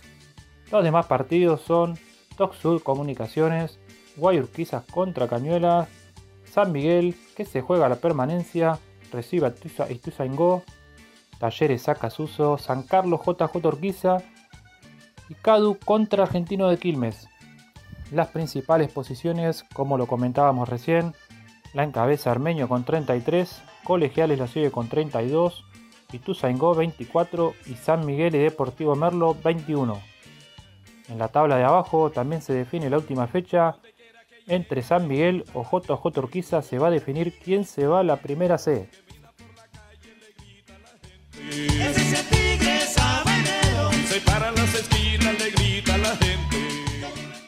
Repasando la fecha número 31 que nos dejó el torneo más federal de todos, el Federal A, repasamos lo que nos dejó el fin de semana en la zona A en un mini clásico bahiense. El Chivo Liniers le ganó 2 a 0 a Villa Mitre de Bahía Blanca. Sol de Mayo de Viedma le ganó 2 a 0 a Camioneros. Ciudad Bolívar venció en condición de visitante 2 a 0 a Juventud Unida de San Luis. E Independiente de Chivilcoy derrotó 2 a 1 a Estudiantes de San Luis en la zona B. Sarmiento de Resistencia le ganó 1 a 0 a Defensores de Villa Ramallo. Racing y San Martín de Formosa empataron 0 a 0. Gimnasia y Tiro en Salta venció 2 a 0 a Boca Unidos de Corrientes. Y Juventud Antoniana de Salta goleó 3 a 1 Atlético Paraná. En la fecha desde las 20 completan por la zona B. Unión en Sunchales recibe a Juventud Unida de Gualeguaychú al cabo y cierre restando solamente tres fechas para que termine el torneo. En la zona A sigue como líder Olimpo con 66, Villa Mitre con 50, Ciudad Bolívar 45, Juventud Unida 44, al igual que Sol de Mayo, Independiente de Chivilcoy y Estudiantes de San Luis completan con 39 puntos en la zona B. Líder Racing de Nueva Italia con 63, segundo Sarmiento con 62, tercero San Martín con 55, Central Norte 54, Gimnasia y Tiro 49, Douglas High 43, completa Esportivo Las Parejas con 42 puntos. Peligrosa con su movimiento y cadera. Y a los hombres Por la primera división D, repasamos la fecha número 16 del torneo clausura. Nos vamos al viernes 23. Alén le ganó 1 a 0 a Deportivo Español. El sábado Real Pilar goleó 3 a 1 a Excursionistas. Y Sportivo Italiano en su casa venció 2 a 0 a Central Córdoba de Rosario. El domingo Puerto Nuevo le ganó 2 a 1 a Luján. Argentino de Merlo goleó 4 a 1 a Victoriano Arenas y la Madrid empató 1 a 1 con Atlas. En la fecha, Liniers venció en condición de visitante 1 a 0 a San Martín de Bursaco. El Porvenir le ganó 2 a 0 a Midland. Y en un partido con mucha pica, Claypole venció 3 a 2 al naranjero Verazategui en el clausura. Puntero argentino de Merlo con 33, Deportivo Italiano 32, Pilar con 29, Puerto Nuevo 26, La Ferrere con 25, completa excursionista con 24 en las principales posiciones, restando solamente tres fechas para que termine el clausura.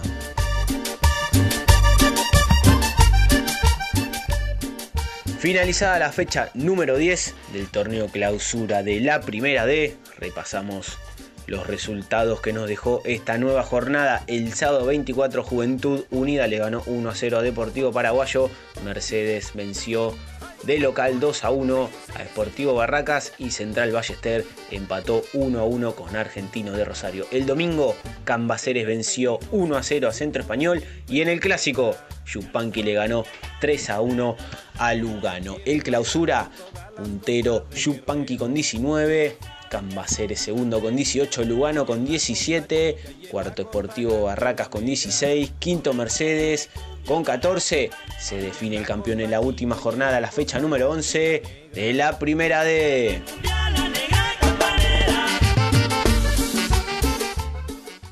Estudio integral de la doctora Paula Denaro. Todas las especialidades, sucesiones, familia, empresa. Además, asesoramiento contable. Teléfono 11 6 511 3433. Estudio integral de la doctora Paula Denaro. Pueyrredón 3440. Entre Cochabamba y Cerrito. General San Martín.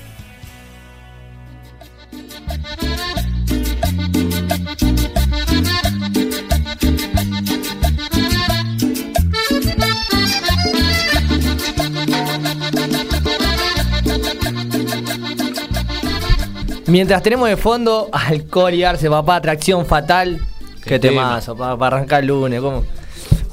Sed. Pero bueno, vamos a seguir en modo serio y vamos a hablar de la selección argentina. ¿No? Sí. Fecha FIFA, amistoso ante Honduras, el último viernes, amistoso con Jamaica el día de mañana. Más allá del resultado positivo y esta racha de, de partidos sin perder que sigue alargándose durante el ciclo de Scaloni, creo que hay cuestiones más importantes para destacar que el resultado, ¿no? Tre- ¿33 llegó? ¿Puede ser? ¿O si no me equivoco? 34, 33 eh, y De Paul llega también a la misma a 32 partidos sin perder como jugador de la selección argentina, llegando a romper el récord de Ruggeri que era 31. Pero bueno, Buen dato. en lo futbolístico se midió ante una selección quizás de una jerarquía mucho menor, un resultado contundente se puede decir, pero empiezan a asomarse cuestiones que van más allá de lo futbolístico, que son los nombres propios, ¿no? Te digo, eh, sin desmerecer a Honduras, que aclaremos, terminó último en la, En la CONCACAF. en la CONCACAF. Distinto es el panorama de Jamaica, que es un equipo, no sé si mucho mejor, pero, Pero más nutrido con Sí. jugadores. la con- mayoría juegan en Championship de Premier. Y tiene a Eh, Michael Antonio, Mike- de- del, del West Ham. Y creo que Leon Bailey, también, jamaiquino. Sí. Sí, también el jugador de mm, Aston Villa. Aston Villa. Aston Villa, ex jugador de, del Olympique de Lyon. Sí.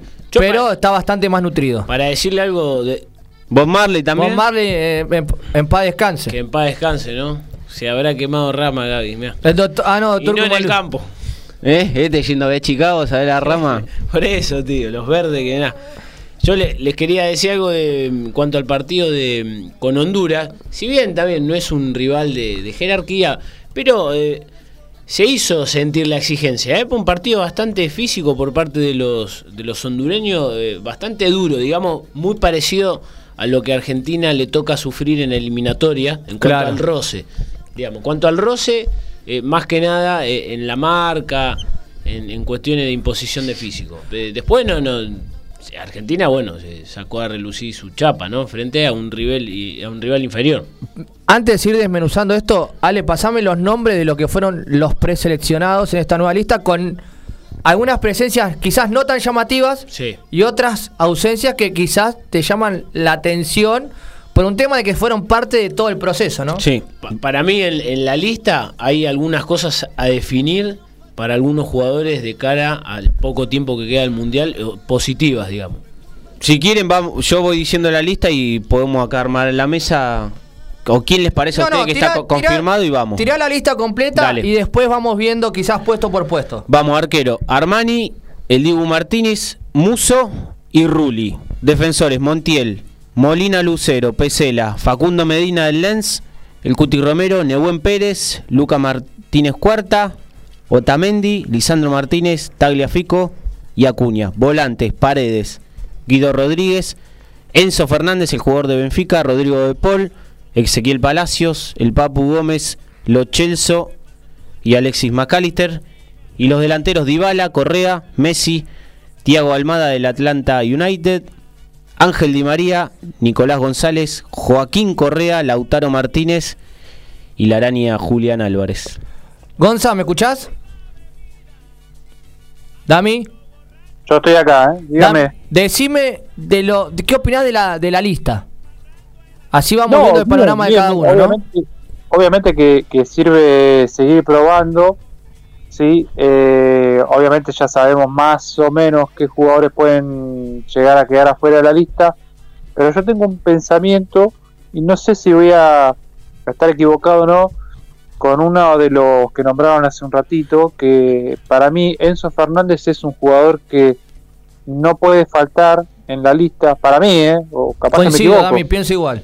Igual. Y, y no solamente eso, sino que a lo mejor va, va- va a resultar un poquito polémico lo que voy a decir, pero para mí va a terminar jugando de titular en el Mundial. ¿eh? No sé si en el primer partido, pero de a poco para mí yo lo veo titular en el Mundial. Oiga. ¿Enzo Fernández entraría por el lugar de Palacio?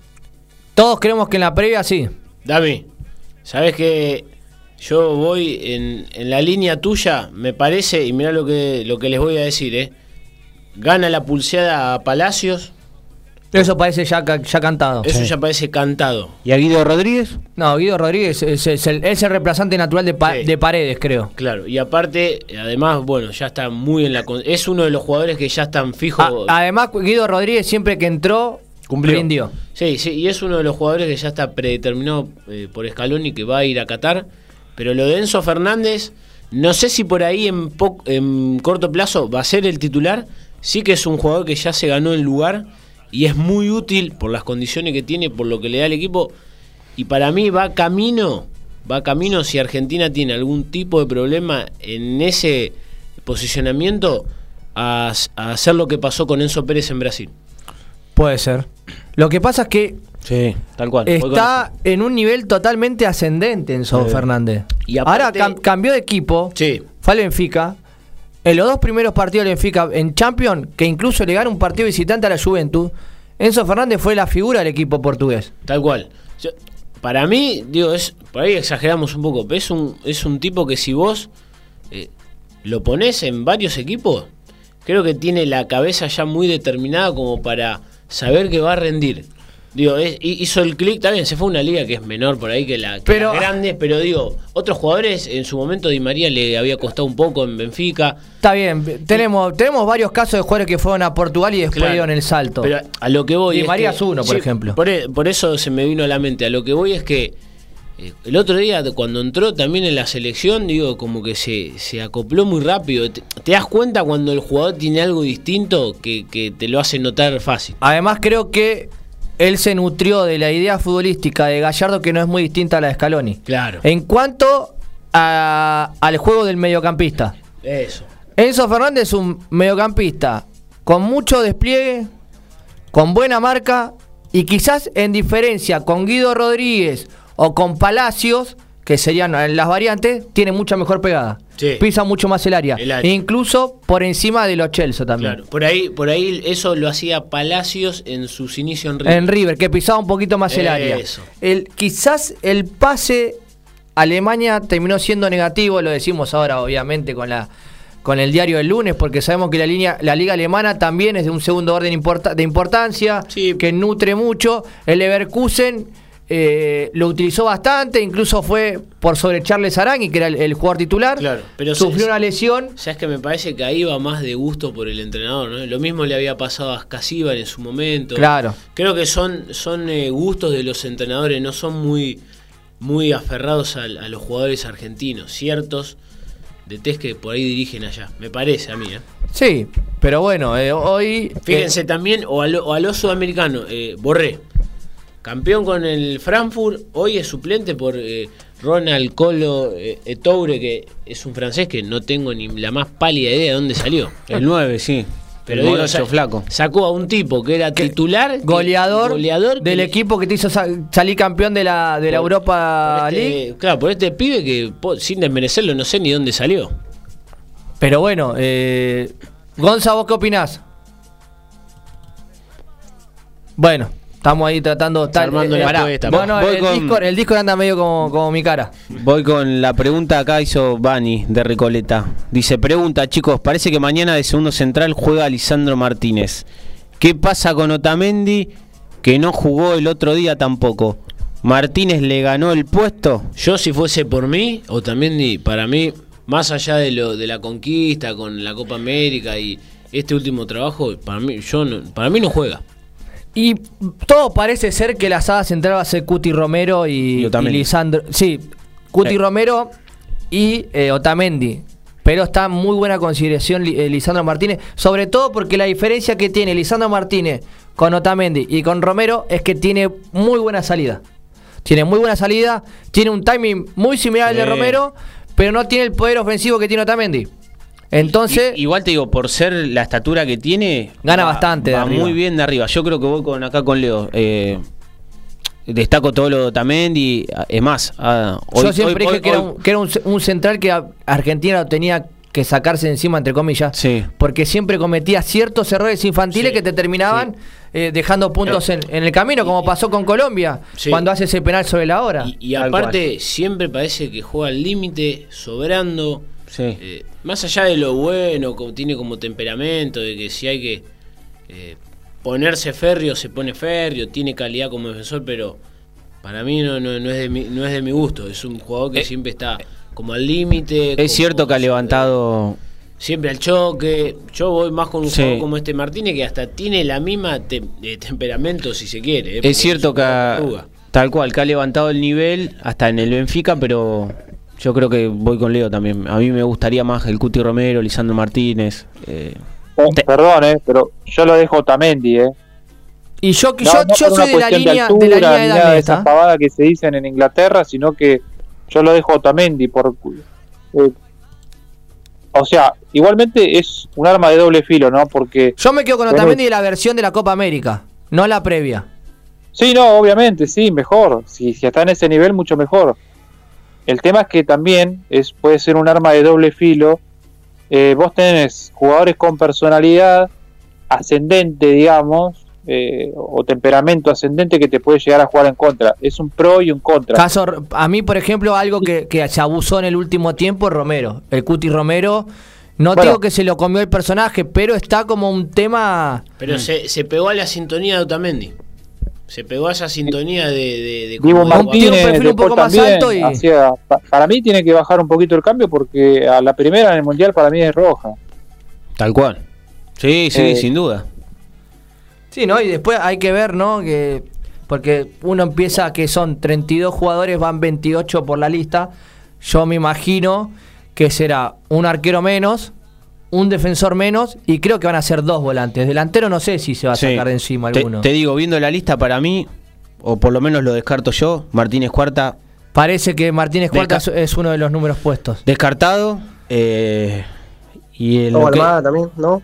Sí, Al- Almada lo veo más proyecto a futuro después del Mundial. Hay, hay dos o tres jugadores que el otro día entraron, como Almada, como. Igual Almada no fue parte del proceso, es la No, primera no, no, convocatoria, ¿no? Pero digo, de esta Sí. convocatoria que, los tiene más eh, pensando a futuro, digamos. Entonces le quiere dar un poco de integración con los que ya están definidos. Y creo que, que el, el- el puesto del ter- puesto de tercer arquero lo va a terminar ganando Rulli. ¿A quién? ¿A, Muso? A Muso. A Muso incluso que eh, se enteró de que no estaba convocado para esta fecha FIFA y sufrió una lesión en el partido Atalanta con Roma. Sí. Sí. Que Yo lo tuvo que tuvo que pasar por el quirófano. te digo que sí, también ahí voy con vos, me parece que Me parece, eh, además que sufrió una fractura del pómulo, que ya fue operado, ya fue intervenido Sí. quirúrgicamente y se perderá algunas semanas de fútbol Y- profesional. Y, Y Parece que Rulli se lo terminó ganando el puesto. Creo que Armani definitivamente va a ser el segundo arquero, porque el otro día en la conferencia de prensa le preguntaron a Scaloni, eh, creo que era un periodista partidario de River, y le preguntaron sobre Franco y medio Yo creo que es, eh, creo que lo de Armani va por un, un perfil de mantener al grupo. Creo que es un, debe ser un personaje muy con un liderazgo muy positivo dentro de- del grupo, porque por actualidad deportiva está bien. Muso no tuvo su mejor temporada en Atalanta, venía a ser muy importante en el Inter, en el en Udinese. Perdón, la temporada anterior a pasada Atalanta había sido el mejor arquero en cuanto a tajadas de la liga italiana. Eh, Rulli eh, le bajó, levantó muchísimo su nivel después de, esa, de esos vaivenes que tuvo en la Real Sociedad, Manchester United, en el Lille. Volvió al fútbol eh, español con el Villarreal. Hoy es el arquero titular. Eh, y bueno, eh, sabemos que al Dibu Martínez nadie, nadie le saca el puesto de arquero titular. Vos, Dami, ¿vos pensás que son los mismos los que van a eh, bajas de cara a la lista final? Sí, obviamente sacando a, a Thiago Almada, a Nehuen eh, Pérez. Claro. Y yo creo que Muso queda fuera también por el tema de la lesión. No sé si tanto por rendimiento, eh, es cuestión mía, es mi pensamiento. No, no, yo coincido con vos. No, no es que tuvo eh, un mal un mal semestre, una mala temporada en Atalanta. Eh, quizás eh, se lució un poquito malo de Rulli porque fue el arquero que clasificó a la final de la de la Copa de la Europa League de la anterior edición. Creo que ahí con ese rodaje ya le saca un poquito también de ventaja, ¿no? Hay, que- hay que decir la verdad y también le, le saca un poquito de ventaja a Muso en cuanto a eso. Claro. Otro de los que veo afuera es también a Palacio y Sí. arriba a Alario, ¿sí? que está más bien de... Para ¿no? rellenar. hay jugadores que vos realmente decís si pensás por qué los siguen convocando si en realidad, viste, sabés que de última no van a estar, pero bueno, eh, es bueno tenerlos ahí, evaluarlos y, y ver de qué forma se llega al Mundial. Y, a ver, y una pregunta acá para todos. Eh, yo creo que Enzo Fernández sí va a estar en el Mundial. Eh, y después lo que es la delantera, yo creo que ahí no toca ninguno. a- ahí sacando a Tiago Almada, que repito, para mí es entró muy bien la ¿Y traída. Dybala también va? Si es un proyecto a sí, futuro, yo creo que para sí. mí. ¿eh? Para mí Dybala también. Sí, y el que para mí acá, a ver, pongo, implanto la, la pregunta, para mí el que tiene un lugar ganado es McAllister. Sí, sí, sí, sí. No, También. sin duda. Y, y es muy bien considerado por el cuerpo técnico y por Scaloni. No, además, el nivel que tiene en el Brighton, incluso se está hablando que el entrenador nuevo del Chelsea, que es el, el ex entrenador del Brighton, lo pidió como prioridad para el semestre, para el, para el próximo mercado de pase. O sea, este entrenador Tuchel, lleva dos técnicos. Fiu Fiu, gatito Fiu Fiu, Tuchel. Tuchel sí, ahora está Fiu, Potter. Fiu, fiu. Harry. Potter y di- pidió como condición para llegar al Chelsea que en el próximo mercado de pase se lo ficha McAllister. Sí, hace, hace muy buen. Le eh, llegó muy bien porque el primer año McAllister fue un jugador de recambio Sí. y hoy es un jugador indiscutido en el 11 de Brighton. Con el, con el ecuatoriano Caicedo. Caicedo, Trozar, Trossard, es ah, un equipo interesante Sí, el te, Brighton. te digo que también como o, o este último tiempo más que nada en Boca fue como es la figura como de un 10 pero también ha sabido jugar de, de lo que es eh, Sí, volante en- central En, en Argentino jugó al lado del volante central. Hasta Está bien de- que las condiciones y Sí. las medidas de la cancha de Argentino, jugar al lado del volante central es como casi jugar de media punta. Sí. Pero bueno, hecho- vos, Gonza, para vos, ¿quiénes, ¿quiénes son los que van fuera de la, lis- de la lista? Bueno, Dami, Dami me dijo, vos ya me dijiste, Muso, Muso, Palacio. eh, ya me, me olvidé, Alario. eh, Para mí fue afuera. Palacio, Alario, dijiste Pa- Palacio. Palacios Eh, este chico Medina también creo ese también creo que. Medina también Fuera. está lo mismo que, que Almada, para darle quizás roce para futuro. sí Hay una base interesante. Sí, y- Falta el y- desequilibrante, y ¿no? Hay Pero algunos también que por ahí eh, seguramente sean convocados después del Mundial, ¿no? Caso Senesi, caso por Sí. ahí, yo no sé, un arquero que vería también es el Benítez, Walter Benítez. que está en el PCB ahora. Sí, que Foy está de nuevo. ese. ¿Cómo? Foy, Foy también habría que ver, ¿no? Porque entró en el, en el último tiempo entró en consideración después de haber perdido el puesto. Yo creo que fue para mí, si, si juega de central, sí. Si de lateral, no. después, después de no despejar esa pelota Claro, ahí contra, es contra donde Colombia fue, ¿no? perdió cierto terreno Foy. Sí, yo creo que su puesto es. Si, si bien se desenvuelven casi toda la línea defensiva, me parece que lo fuerte de él es, eh, Central. es central. Sí, la salida limpia, quizás eh, es en eso se asemeja a Lisandro Martínez. Sí, creo que laterales tenemos de sobra. Y Tanto con Molina, Lucero, con Montiel, laterales por lo menos por la banda derecha. por la Está- izquierda tenés al, al Huevo Acuña y a, y a a Tagliafico, que es el, eh, se ganó la titularidad en el Lyon, con un sistema de juego muy similar al de Scaloni también. ¿Cómo ven el equipo para redondear para mañana? ¿O tienen alguna certeza? No, yo creo que va, que va a, a probar bastante Scaloni, ¿no? Pero sabemos que el 11 titular, ya sabemos cuál es. Salvo, a ver, las dudas que podemos llegar a tener nosotros que lo vemos de afuera, eh, para, para Scaloni no están. Que es en el arco el Dibu Martínez. Después lateral parece que se lo ganó Molina. Lucero. Los centrales van a ser Romero Otamendi. En izquierda, en los partidos más importantes, lo puso Acuña. Después el mediocampo tenemos Paredes, Lo Celso, De Paul. De Paul y arriba Di María, Lautaro y Messi. Yo creo que ese es el 11 ideal para Scaloni. Sí, que aparte la, creo que la línea de mediocampo ya sale de memoria. Sí. Es ese, ese tridente que. O que por lo menos le más le funciona a Scaloni que más le gusta.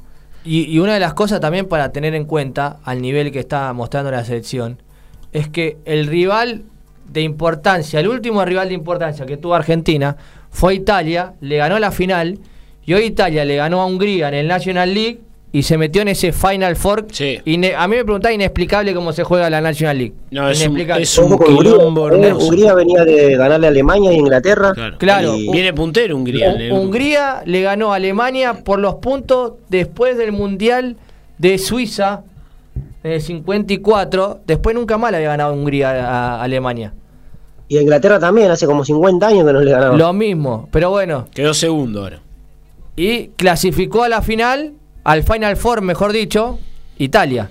Que eso quizás nos sirva a nosotros para inflar un poquito el pecho y decir, bueno, en su momento muchos desprestigiaron el triunfo de Argentina porque Italia no había clasificado al Mundial, porque había perdido con Macedonia del Norte, pero ahora le tocó quizás uno de los grupos más complicados del Final Four, con Inglaterra, con Alemania, y terminó clasificando puntera y eso es lo que le permite jugar lo que va a ser la, el, el certamen, la parte final del certamen este de la edición europea. Que lo tenemos. Bueno, igual también Italia no juega otra cosa. Qué sé yo, como que Alemania y Inglaterra tienen la cabeza en el mundial. Sí, pero si vos te fijás, si Inglaterra eh, hace cuatro partidos que no vas hasta el partido de hoy que empata 3 a 3 con Alemania, hacía cuatro partidos que no hacía goles y el último gol lo había hecho Kane de penal. Así como nosotros, está bien, Argentina jugó contra Honduras porque es lo que le queda a mano, entre comillas. Claro. Inglaterra, creo que estos torneos, más allá de donde tenga la cabeza, hay jugadores que se están buscando su lugar en el Mundial. Sí, yo, yo creo que no, creo que no es que juegan con lo que tienen. Hay selecciones verdaderamente que, que como dice el indio, están buscando recién acomodar algunas fichas. Claro. Porque tienen poco tiempo para trabajar y bueno, son procesos largos, pero tiene, hay cosas que no están resueltas.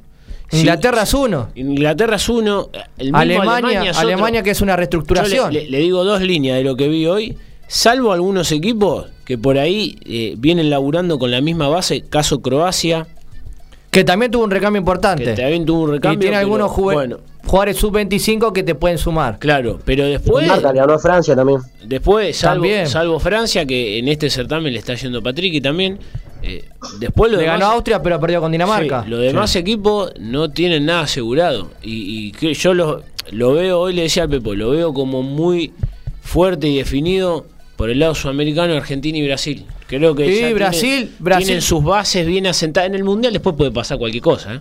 No, está bien. Encima Brasil, que vos decís, bueno, tenés jugadores que van apareciendo, que van a hacer quizás recambio, y terminan siendo jugadores que, caso Anthony, pasó por casi 100 millones del Ajax al Manchester. Hoy se supone que Anthony es suplente, porque el tridente arriba es Rapiña, eh, Gabriel Jesús y, Y Neymar. Neymar. Y Neymar. En el mediocampo tenés un, Bra- eh, un Bruno Guimaraes que pasó del Lyon al, al Newcastle en casi 50 palos y no es titular. Paquetá pasó del Lyon al West Ham También. y es, y es titular, es un recambio. Entonces vos decís, mirá, Brasil, ojo. Casimiro, que se fue al Casimiro que Manchester. se fue del Real Madrid al Fred. Manchester. Fred. Fred. Entonces vos decís, bueno, son jugadores que están para rellenar, pero que son figuras Eh. en sus equipos. A mí A ver, que no. me gusta Ever- Everton Ribeiro.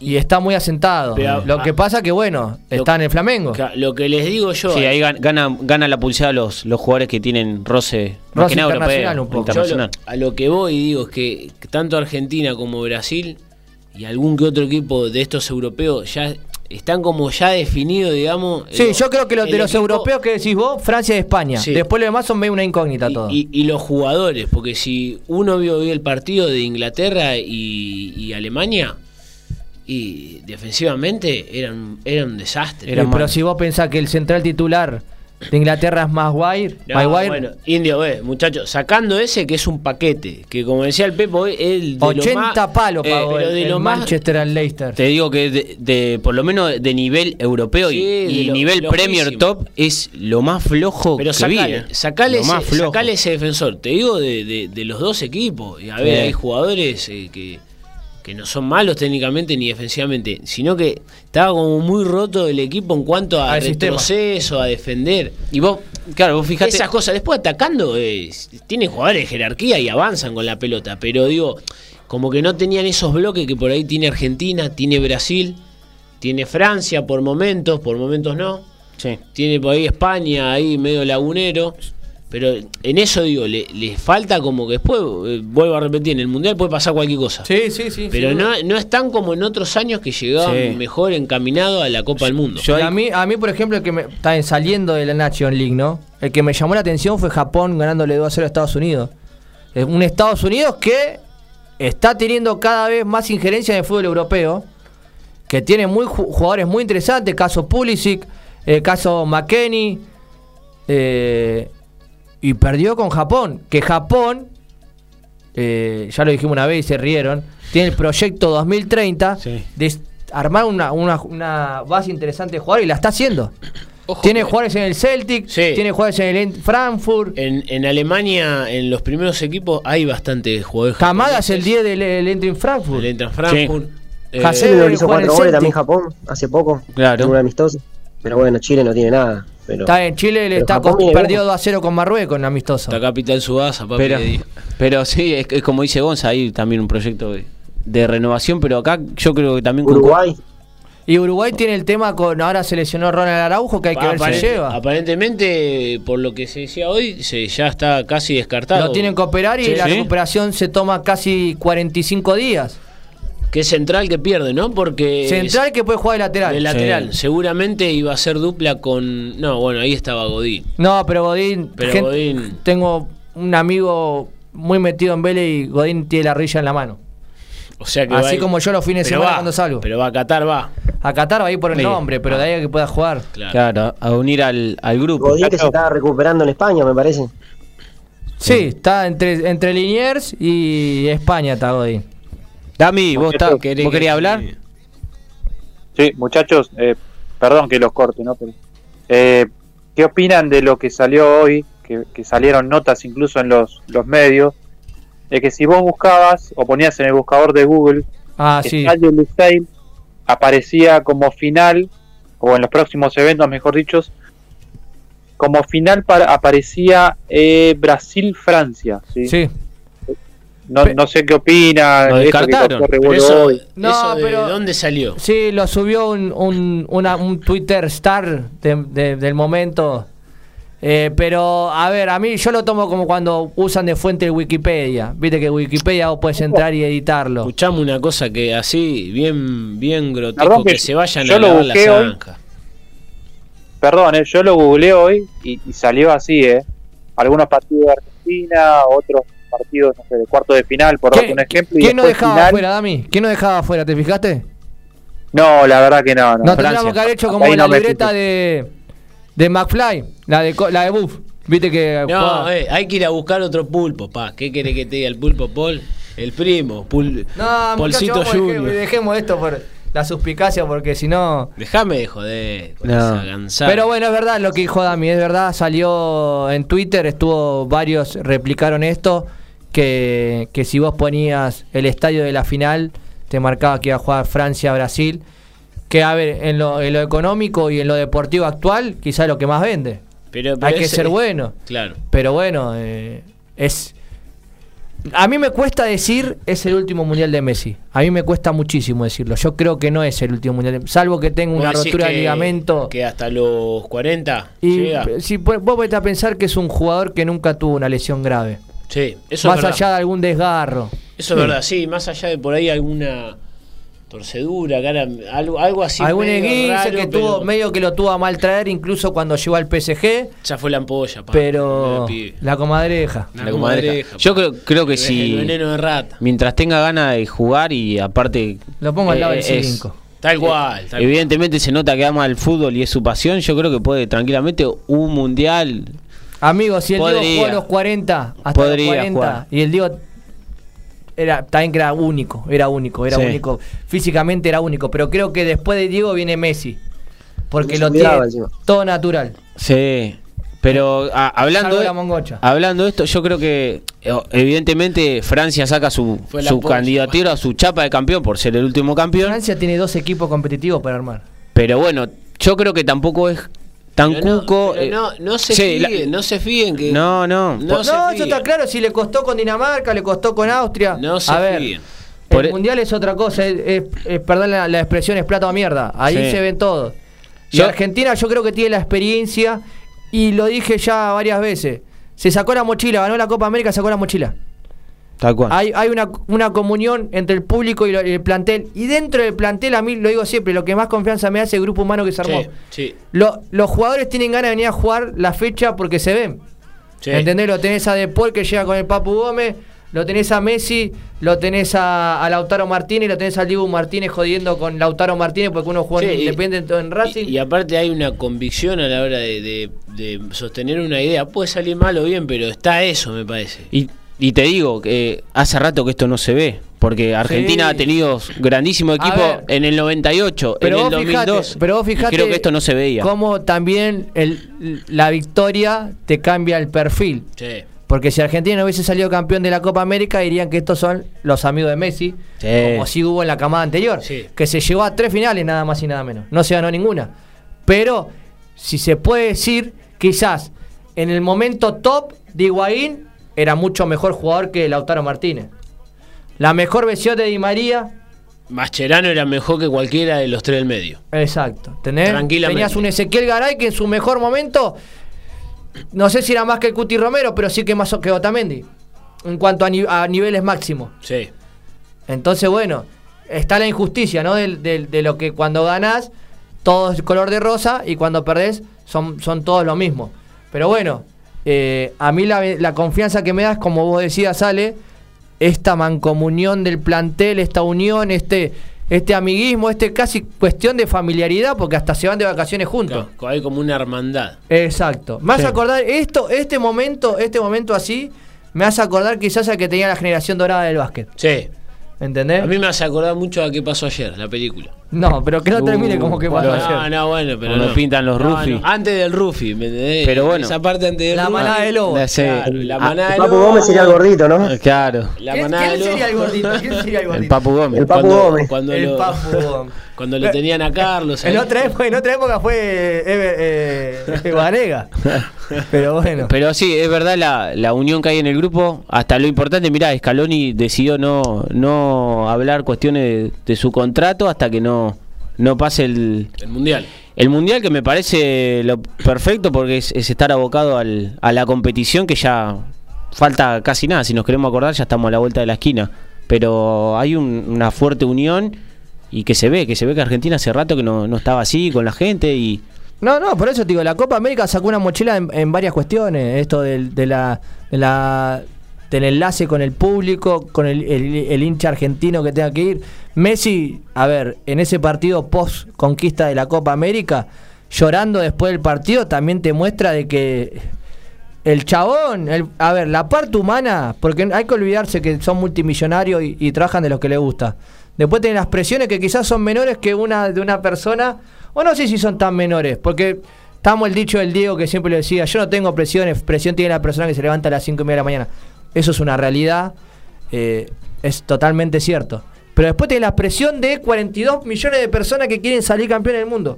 O del sueño del pibe que quiso jugar en primera y hoy se dedica a vender sanitario porque no, no le daba el cuero para jugar en primera.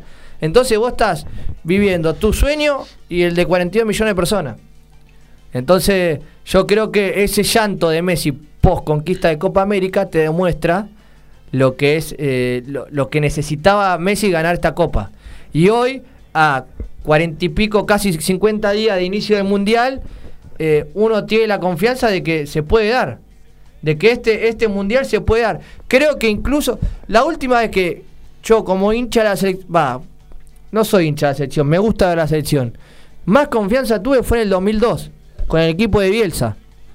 Después vinieron distintos ciclos que te llevaron a- a enamorarte o odiar la selección, pero salvo con Sabela, que incluso no se hablaba también de Sabela, cuando, y eso que, que ganó la eliminatoria, el seleccionado de Bielsa había arrasado. Sí. Después con algunas cuestiones a último momento de lesiones que no quiso llevar Riquelme, eh, no llegó bien en, eh, Ayala, no llegó bien Aymar, no se dio y quedamos afuera en la Copa, en la Copa del Mundo en la primera ronda. Pero esa selección había ilusionado a todos. Y creo que esta está a la par. Sí, para mí también. Tal cual.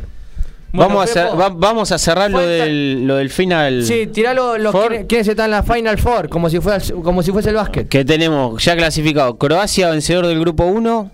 Países Bajos, ganador del grupo 4. Del Que le grupo ganó a- 4. a, Bélgica y por eso Un clasificó. partido horrible. Horrible. Eh, Se lesionó Memphis Depay. Sí, Italia, líder del grupo 3, son estos tres equipos que lograron el pase a la semi, falta el grupo 2, ahí está sacando un poquito de ventaja Portugal sobre España, que se define mañana, y recordemos, la primera edición 2018-2019 la ganó el equipo luso Portugal, 1 a 0 a Países Bajos, en la 2021 el campeón fue Francia, derrotó 2 a 1 a España, y el ganador recién se va a conocer en junio del año del año próximo, así que falta falta definir quién va a ser el, el, líder del grupo 2 entre España y Portugal y bueno, para estar jugando las semifinales del Final Four. Bueno, un, un dale. formato que tiene un Poca, sí, poco, Eh, complicado el formato. Complicado y se quería imponer, implementar acá en, en el continente americano. Habría que ver, ¿no? La B Nacional dice que quieren hacer el formato ese. Qué locura. Te imaginas 60 equipos.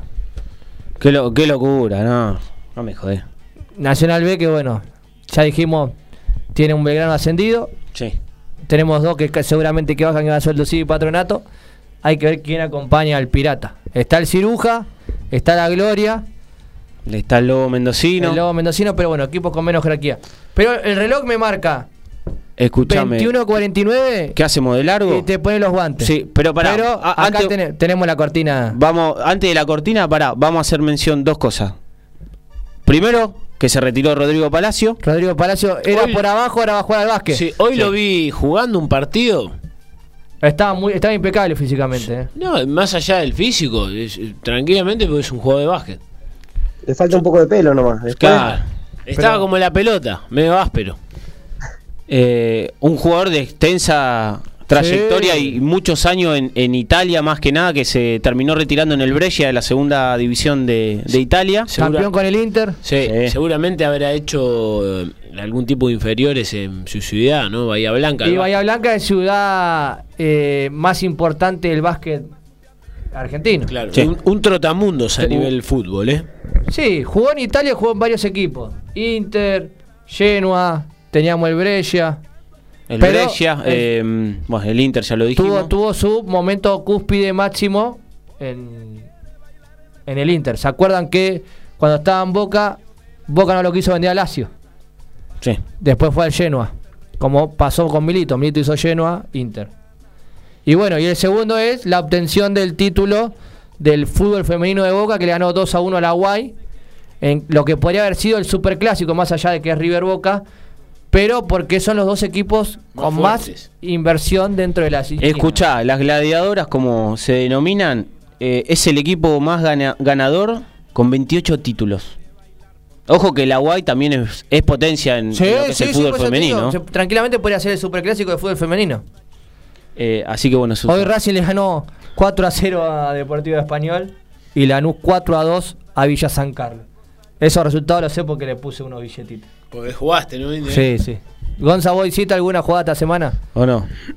Y me mató Nacional, Nacional de Uruguay. No, Gonza, yo no sé cómo haces vos en la no previa. pagaba nada. En la previa, no sé cómo haces, pero yo me tomo un tiempito y el otro día, el sábado, y tu Zaingó a las 9 de la mañana daba 5 pesos con 60 jugando de local con Fénix.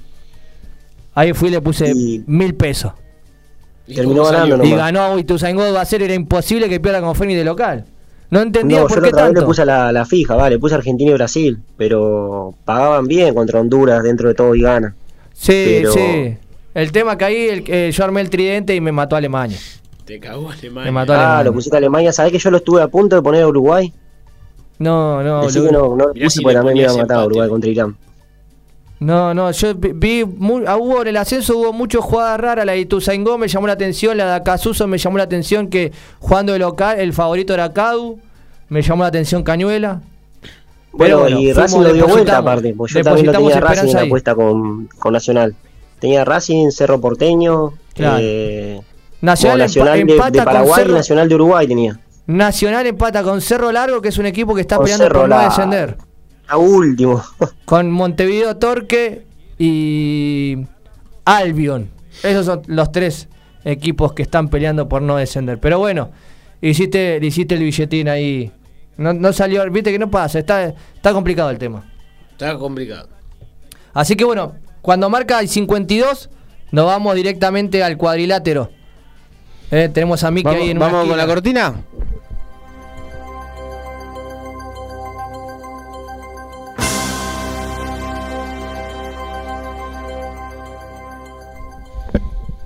Yo creo, eh, voy, hay- voy a votar para cambiar ¿De qué? ¿La, la música? cortina.